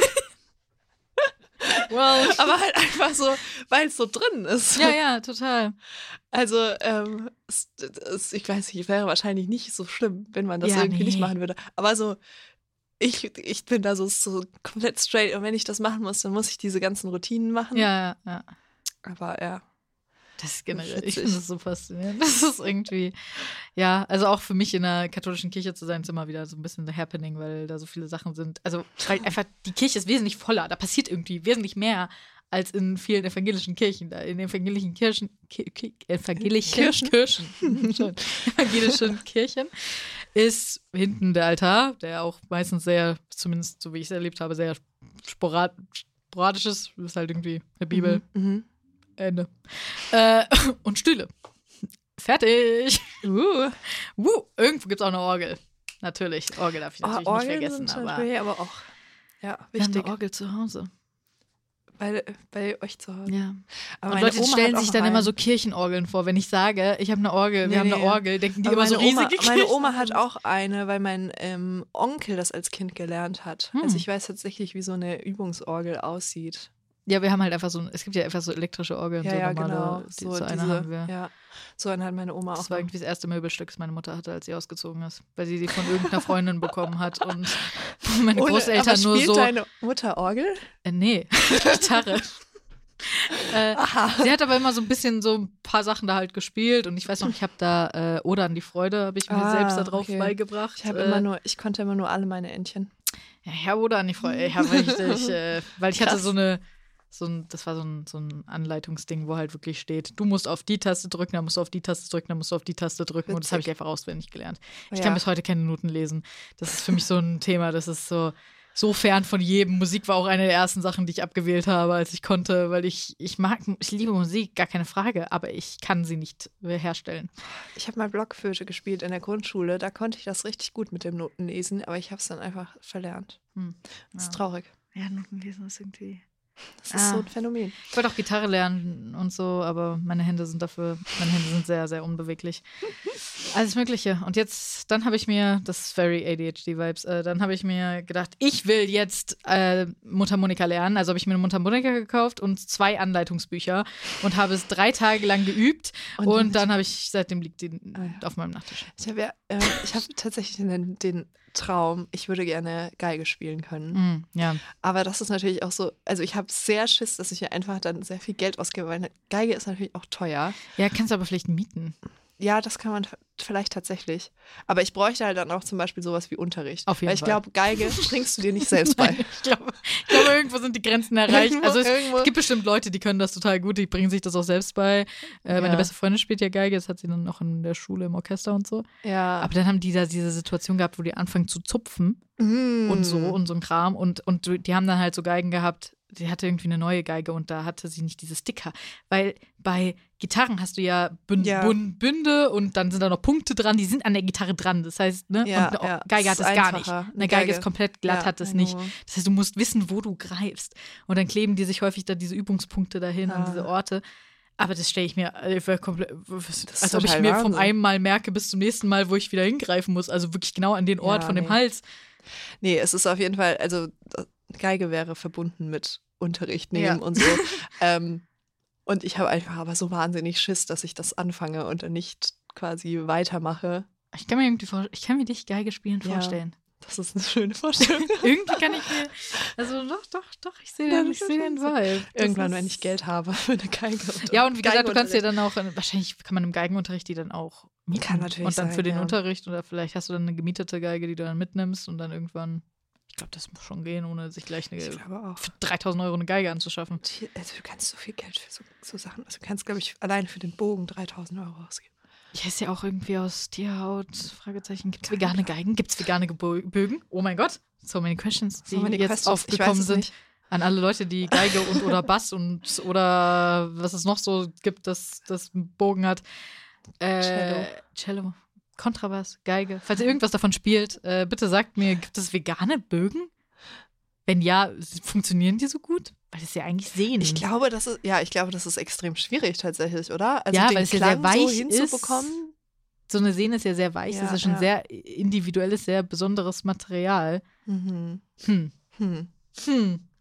Interessante Fragen. Ja, ne? Ich muss es später googeln. Ich warte nicht, bis ihr mir Antworten schreibt, by the way. Ich kann, das, ich kann nicht abwarten. Aber ihr könnt mir gerne trotzdem Okay, schreiben. wir gerne trotzdem schreiben.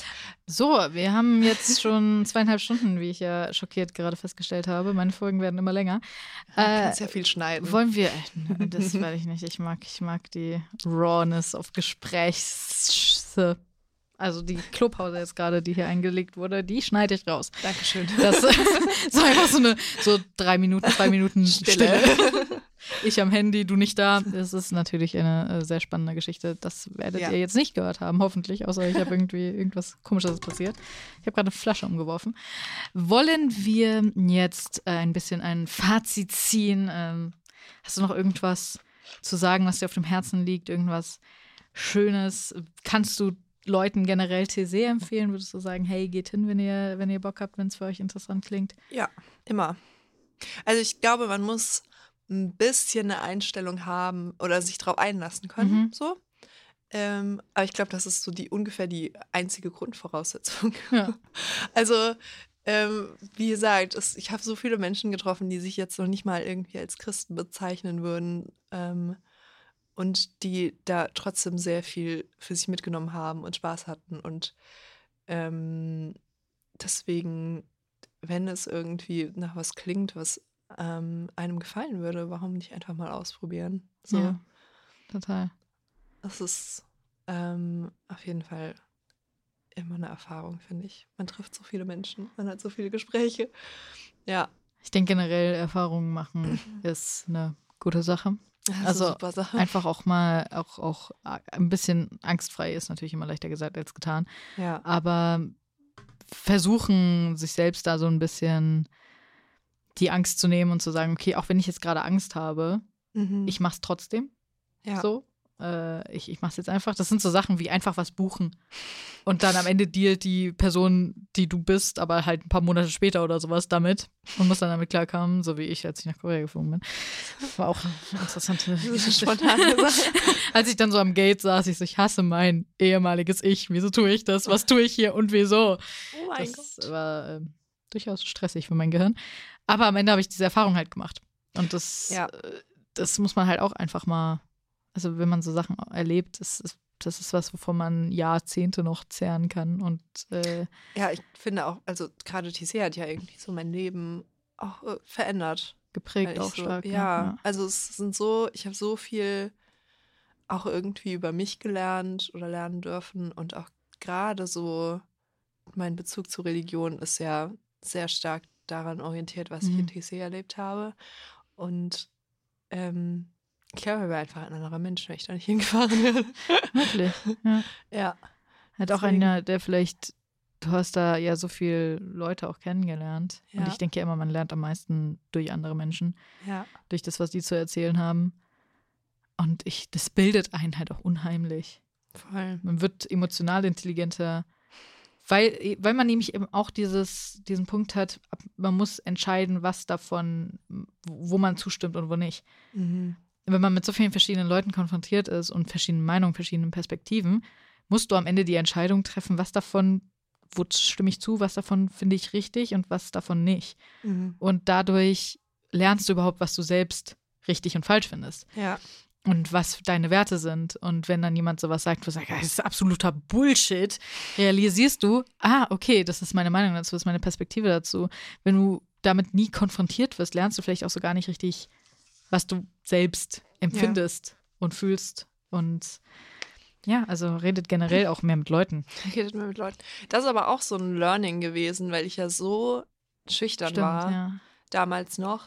Also ich hätte mich ähm, vor meinem ersten Mal TC nie und nimmer getraut, irgendwen irgendwo anzusprechen. Mhm. Und ähm, das hat mir aber einfach, also so in TC ist das halt einfach normal, dass du irgendjemanden anquatscht wegen irgendwas. Ähm, und Und teilweise auch auf einer anderen Sprache. ja, ja, Ja. teilweise und dann halt auch auf Englisch dich durchmogelst, irgendwie Ja. so, ähm, je gut, so gut oder schlecht das auch sein sollte, so. Ähm, und das könnten die besten Gespräche sein, so. Also, oder es könnten Freunde fürs Leben sein. Also, Vor allem, ich sehe dich ja jetzt generell tatsächlich eher als offenen ja, Menschen, der eben nicht, du wirkst auf mich jetzt nicht, du hast auf mich, glaube ich, nie schüchtern gewirkt, sondern immer eher Ja. offen und, und, und, und da und alles und ja, und das ist aber auch, also ich glaube, das hat so ein bisschen in TC daherkommt, angefangen, ja. ja. Ähm, es wäre mir zum Beispiel auch viel schwieriger, ähm, schwerer gefallen, auszuziehen und in eine andere Stadt zu ziehen und da mhm. neue Kontakte zu knüpfen, wenn ich nicht irgendwie die Erfahrung aus TC hätte, zu sagen, ich kann das irgendwie auf neue Menschen zuzugehen. ja. Und ja, ist aber sehr witzig, dass du das sagst mit dem offenen Menschen, weil das ich das so oft dann doch irgendwie höre, dass Leute sagen so, hey, du wirkst eigentlich auf mich so überhaupt nicht schüchtern. Mhm. Ich so, ja, du kennst mich jetzt, aber du kennst nicht, dass ich von vor acht, neun, zehn. Jahren, also ja, Und ich meine, wir haben uns ja theoretisch sowieso vorher äh, übers Internet kennengelernt. Das stimmt. Das war heißt, es ist ja sowieso nochmal, du kommst nicht auf wen komplett Fremdes, sondern du kommst auf wen, von dem du zumindest schon mal weißt, dass die Person existiert Ja, und die generelle äh, Art, wie die Person interagiert und so. ja. Ähm, ich meine, es ist natürlich im echten Leben immer nochmal was anderes als im Internet, aber äh, Das stimmt. vor allem, weil ich ja Leute kennengelernt, ich habe ja hier Livestreams gemacht und habe euch dadurch kennengelernt. Das ist so eine verrückte und Geschichte, also muss man auch, auch richtig- ehrlich sagen, dass das so, das war so ein komisch. Zufall, dass das ausgerechnet die Personen sind, die es jetzt sind. Ihr seid so. ja auch teilweise über den Livestream zu mir gekommen, den ich damals mit Luca und Alicia Ja, bei denen ja. in der Wohnung gemacht habe. Das, war auch irgendwie. Das war, ich Super auch spontan. übrigens. Ja, ich da bin gehöre ich- auch zu dieser da Fraktion. bin ich ja einfach rübergegangen Ja. und war dann einfach da und dann haben mir dadurch, sind mir dadurch so, hey, Leute das ist aber eine gefolgt. witzige Person. Hab Thank you very much. und dann sind mir Leute darüber gefolgt und dann habe ich angefangen, Livestreams auf meinem Instagram zu machen. Und dann hat sich da so eine Gruppe an Leuten gefunden, äh, die sich dann das erste Mal auf der Buchmesse und tatsächlich, glaube ich, war das heute? Heute vielleicht sogar. Vielleicht ist heute sogar heute der der Tag? Jahrestag. Der Heute ist der Doch, der 15. 15. Das 15. August. Oh mein Gott, wow. It's a full circle ist- moment. Wow, es ist Jahrestag. Ja, da haben wir uns das erste Heute? Mal äh, da kennengelernt. 2017, also sechs Alter. Jahre. Ja, und da, äh, Aber so eine Schnapsidee, muss man jetzt ehrlich mal auch sagen. Zu sagen, wir treffen uns, wir sind, wir kennen uns alle eigentlich gar nicht. ja, Aber lass mal auf der Buchmesse treffen. ja. Und es ist bis heute noch so, wenn Leute mich fragen, woher kennst du Person XY, Ja. einen von euch? Ich so, ja, das ist eine Geschichte. Das ist eine verwirrende und lange Geschichte. Und wir wussten so viel persönliche Dinge schon übereinander, als wir uns Ja. gerade kennengelernt haben, weil halt durch die Livestreams. Ja, äh, voll. Alter, wie viel ich über so Nele oder so Ja. wusste. Ich wusste nicht, wie sie aussieht.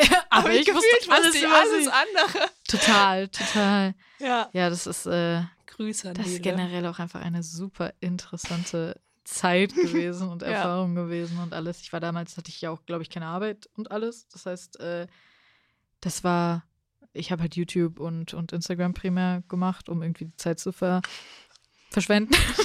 und am Ende war es keine Verschwendung. Am Ende, ich meine, ich habe natürlich auch sehr viel darüber dadurch gelernt und alles, aber ich habe halt auch euch kennengelernt. In ganz verqueren Wegen. Ja, Und ihr seid dann halt einfach die gewesen, die immer regelmäßig zu dem Livestream kamen. ja. Aber ich glaube, wir sind auch, also es gab noch ein paar Leute mehr. Ja, ja, aber wir sind auch so ein bisschen die Leute, die die geblieben sind sind. oder bei denen es halt einfach irgendwie gepasst hat, so in Ja, dem Sinne, dass man das so gesagt hat, auch. okay, man äh, es gab da immer Leute, die kommen, kamen und gingen. Und die da waren oder halt auch welche, die einfach nicht zu den Treffen kommen konnten, Ja, ja. weil sie zu weit weg gewohnt haben, kein Geld hatten, kein, was weiß ich, keine Möglichkeit hatten, Stimmt. hinzukommen und wenn du dann halt einfach nicht hinkommen kannst, dann ist diese engere Verbindung, die wir dann hatten, dadurch, dass wir uns ja, in Real Life gesehen haben, äh, hatte, konnten die anderen Personen dann halt, halt einfach nicht haben. das stimmt. Das war einfach dann nicht möglich. Das stimmt. Aber halt auch so verrückt, weil ich irgendwie damals nie gedacht hätte, dass das so lange hält. Ja, nee, total. Oder dass das, dass das irgendwie dann, dass man dann so sechs Jahre später nochmal drauf irgendwie zurückblickt. Ja, total. Also äh, Grüße gehen raus an alle Grüße. Leute, die damals äh, generell auch in meinen Livestreams dabei waren und jetzt immer noch äh, irgendwie around sticken. immer äh, noch da sind. ja, immer noch irgendwie Ihr da seid sind. toll. Ihr seid toll. Das ist, ach ja, ich, ich liebe es irgendwie so in, also ich meine, es ist ja auch gen- generell weird, wie ich Luca und Alicia und alle kennengelernt habe. Ja, das, das ist ja auch alles durch Aber ein ja spontanes auch Treffen so war, wo ich ein- einfach hingegangen bin, Ja. weil mir eine Freundin, die damit überhaupt nichts mehr zu tun hat, die ich auch mit der ich eigentlich gar keinen Kontakt mehr hatte, habe, weil die gesagt hat, komm mit. Und äh, ich dann am Ende alleine da war, weil sie nur fünf Minuten Zeit hatte und wieder gegangen ist. Und dann war ich am Ende alleine mit ganz vielen fremden Leuten, mit denen, die jetzt zu meinen engsten Freunden gehören. das ist so verrückt manchmal, wie das, wie das Leben spielt. Es ist wirklich, es sind alles Zufälle und es zeigt aber auch immer mal wieder, weil am Ende war es der Mut von euch, weil ich meine, ich war immer auf der Buchmesse, aber es, am Ende war es auch der Mut von euch, auf die Buchmesse zu gehen und zu sagen, Stimmt. komm, ich lasse die Leute, ich kenne, die- äh, lerne die Leute kennen. Am Ende war es der Mut von mir, zu sagen, ich gehe zu diesem Harry Potter Treffen mit Leuten, die ich nicht kenne Ja. und, und mach das einfach. Ich glaube, am Ende ist das wirklich die Moral der Geschichte, sei mutig und mach das einfach mal. Mach so, ja. mach Dinge und am Ende lernst du Leute kennen und das muss ich mir selbst auch viel mehr sagen. Also ja, voll. jetzt auch nochmal so mich Ja. daran erinnern, hey, guck mal, durch diese, durch diese Momente von Mut oder durch diese Momente, ich, ich mache das, ich gehe da hin, habe ich so viele Leute kennengelernt, die ich nie kennengelernt hätte, wenn ich das nicht gemacht hätte. Voll. Geht mir genauso. Also ich habe vor, beispielsweise, vor einem Jahr, vor knapp ein bisschen weniger als einem Jahr, ähm, einen K-Pop-Tanzkurs in Würzburg gefunden. Ah, ja. Und ich habe mir, und ich war so am ersten Sekunde so, nee, da gehe ich nicht hin. Ja. Und dann war ich aber so, gehe ich da doch hin? Und ich bin am Ende sehr froh, dass ich hingegangen bin, weil es auch einfach sehr cool ist und war, sich mit den Leuten da zu connecten. Mhm. Aber es war so eine verdammte Überwindung. Das glaube ich. Boah, das Alter. war richtig schlimm. ja, das glaube ich. Für mich wäre das auch eine krasse Überwindung, obwohl ich generell gerne tanze und ja, Ja. auch K-Pop mag. Äh, aber ich, ich glaube nicht, dass ich mich das trauen würde. Also, ich weiß Ja. gar nicht wieso. Es war so, Äh, ja. es sind auch die Vorurteile vielleicht über das eigene Tanzkönnen, gerade wenn man Stimmt. so und teilweise halt auch irgendwie. Ich dachte auch K-Pop-Leute so- sind auch teilweise sehr Ja. intensiv. Ich dachte auch irgendwie, ich hab, das war auch so ein bisschen mein Ding, so, ah, vielleicht sind da auch irgendwie nur so 15-, 16-Jährige. Ja. Und ich hab, und ich bin dann da so sehr viel älter. Ja, das ist mir auch schon Fall. passiert. Bei so BTS-Live-Konzert und dann hatten wir so 15-, 16-Jährige, die wir nicht mehr losgeworden sind, die mit uns überall hingegangen sind und Oh wir so, oh mein Gott, wie kriegen wir euch los? ja, also das passiert auch. Die Angst Es ist passiert. berechtigt. Ja, aber also in dem Kurs sind jetzt auch ein paar Jugendliche auf Ja. jeden Fall. Aber die sind auch cool. Also Ja. es ist jetzt nicht so, als wären das, wäre das irgendwie eine homogene Gruppe und irgendwie ist es ein bisschen weird.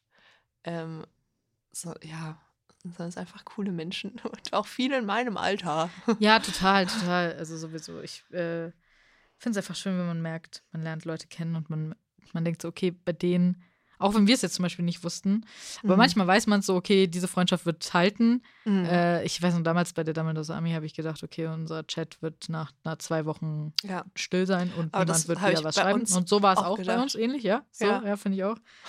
ähm, und auch die Leute, so wie ich, die nicht viel schreiben in den Gruppen oder sowas und Mhm. sich nicht viel da beschäftigen, sind ja aber trotzdem dann immer wieder da. Das also wir stimmt. kommen ja trotzdem wieder. Ja. so. Bei mir ist halt einfach, ich bin überfordert mit meinen ganzen unbeantworteten WhatsApp-Chats und dann kann ich Gruppen erst recht nicht priorisieren. Mhm. Ähm, aber das ist, aber trotzdem ist halt der, die, die Verbindung da und die bleibt. Mhm. Das Stimmt. ist schön. Es geht auch nicht mehr weg. Nee, ich werd, wir werden uns Wir nicht mehr werden los. uns nicht mehr los. Ist egal, wie sehr wir es probieren. Jahr. Ja, Mann. Ach ja, apropos Buchmesse, die ist nächste Woche. Das ist aber, wenn ihr die Folge hört, äh, ist sie schon vorbei. Das ist traurig. Rip. Ich freue mich richtig, richtig drauf. Die Buchmesse ist so mein allerletztes Highlight und dann ist die Buchmesse vorbei und, Und ich denke mir, worauf freue ich mich jetzt? Weihnachten. Scheiße, wie lange ist das jetzt noch hin? Zwei Monate. Aber zwei Monate. Es ist, es, ich habe ja auch einen Counter für, für London, weißt du, ich gehe ja Mitte, Ende, nee, Ende, nicht Mitte, Ende Dezember nach London. Mhm. Ich habe einen Counter dafür und ich habe irgendwann mal drauf geguckt, da war so 120 Tage. Habe ich letztens drauf geguckt, waren 80. Jetzt sind schon 73. Ich weiß nicht, was passiert. Die Zeit vergeht. Also, das ist so schnell. Bald ist Panik. Weihnachten, morgen ist Weihnachten. Panik. Also, Leute, macht Ja. euch schon mal Gedanken über Weihnachtsgeschenke, falls ihr Ich Weihnachten feiert. tatsächlich mir schon Gedanken über Weihnachtsgeschenke. Ich habe mir auch schon so ein bisschen, aber so Sachen, die mir in den Blick kamen, wo ich so war, hm, das wäre ein nices Weihnachtsgeschenk. Ja, ja, so- so bin ich auch solches. Noch nicht gerade so. Aktiv am gucken, aber schon am, das könnte ein gutes Geschenk Das sein. könnte, ja, ich auch am Aufschreiben, weil das ist immer dann mein Problem. Ich denke mir, das ist ein super Geschenk für Mhm. Person XY. Ja, und dann weiß ich es nicht mehr. Vielleicht sollte ich mir das eine auch mal aufschreiben, was ich als Idee habe. Weil eigentlich denke ich mir, das werde ich mich 100% dran erinnern. Aber, Nein. hm, An sowas erinnere ich mich leider aber ich nicht. will die Sache halt auch selbst haben. Vielleicht erinnere ich mich dann doch eher nochmal Ah, dran. okay. Das ist was, was ich auch haben will. Tja. Gut, äh, es war mir eine große Ehre, dass du hier warst. Es hat mir sehr viel Spaß Ja, gemacht. danke für die Einladung. Ich habe so viel über dich gelernt auch und über das alles, weil, wie gesagt, wenn man in Gruppen mit sich miteinander trifft, ist es halt einfach häufig so, da werden viele Themen so Surface-Level besprochen, aber man kann selten so tief gehen Ja, und einfach mal sprechen. Ich bin auch in Gruppen tatsächlich ich, eher die stillere Person. Ich sag was, wenn ich was zu sagen habe, ansonsten sage ich nichts.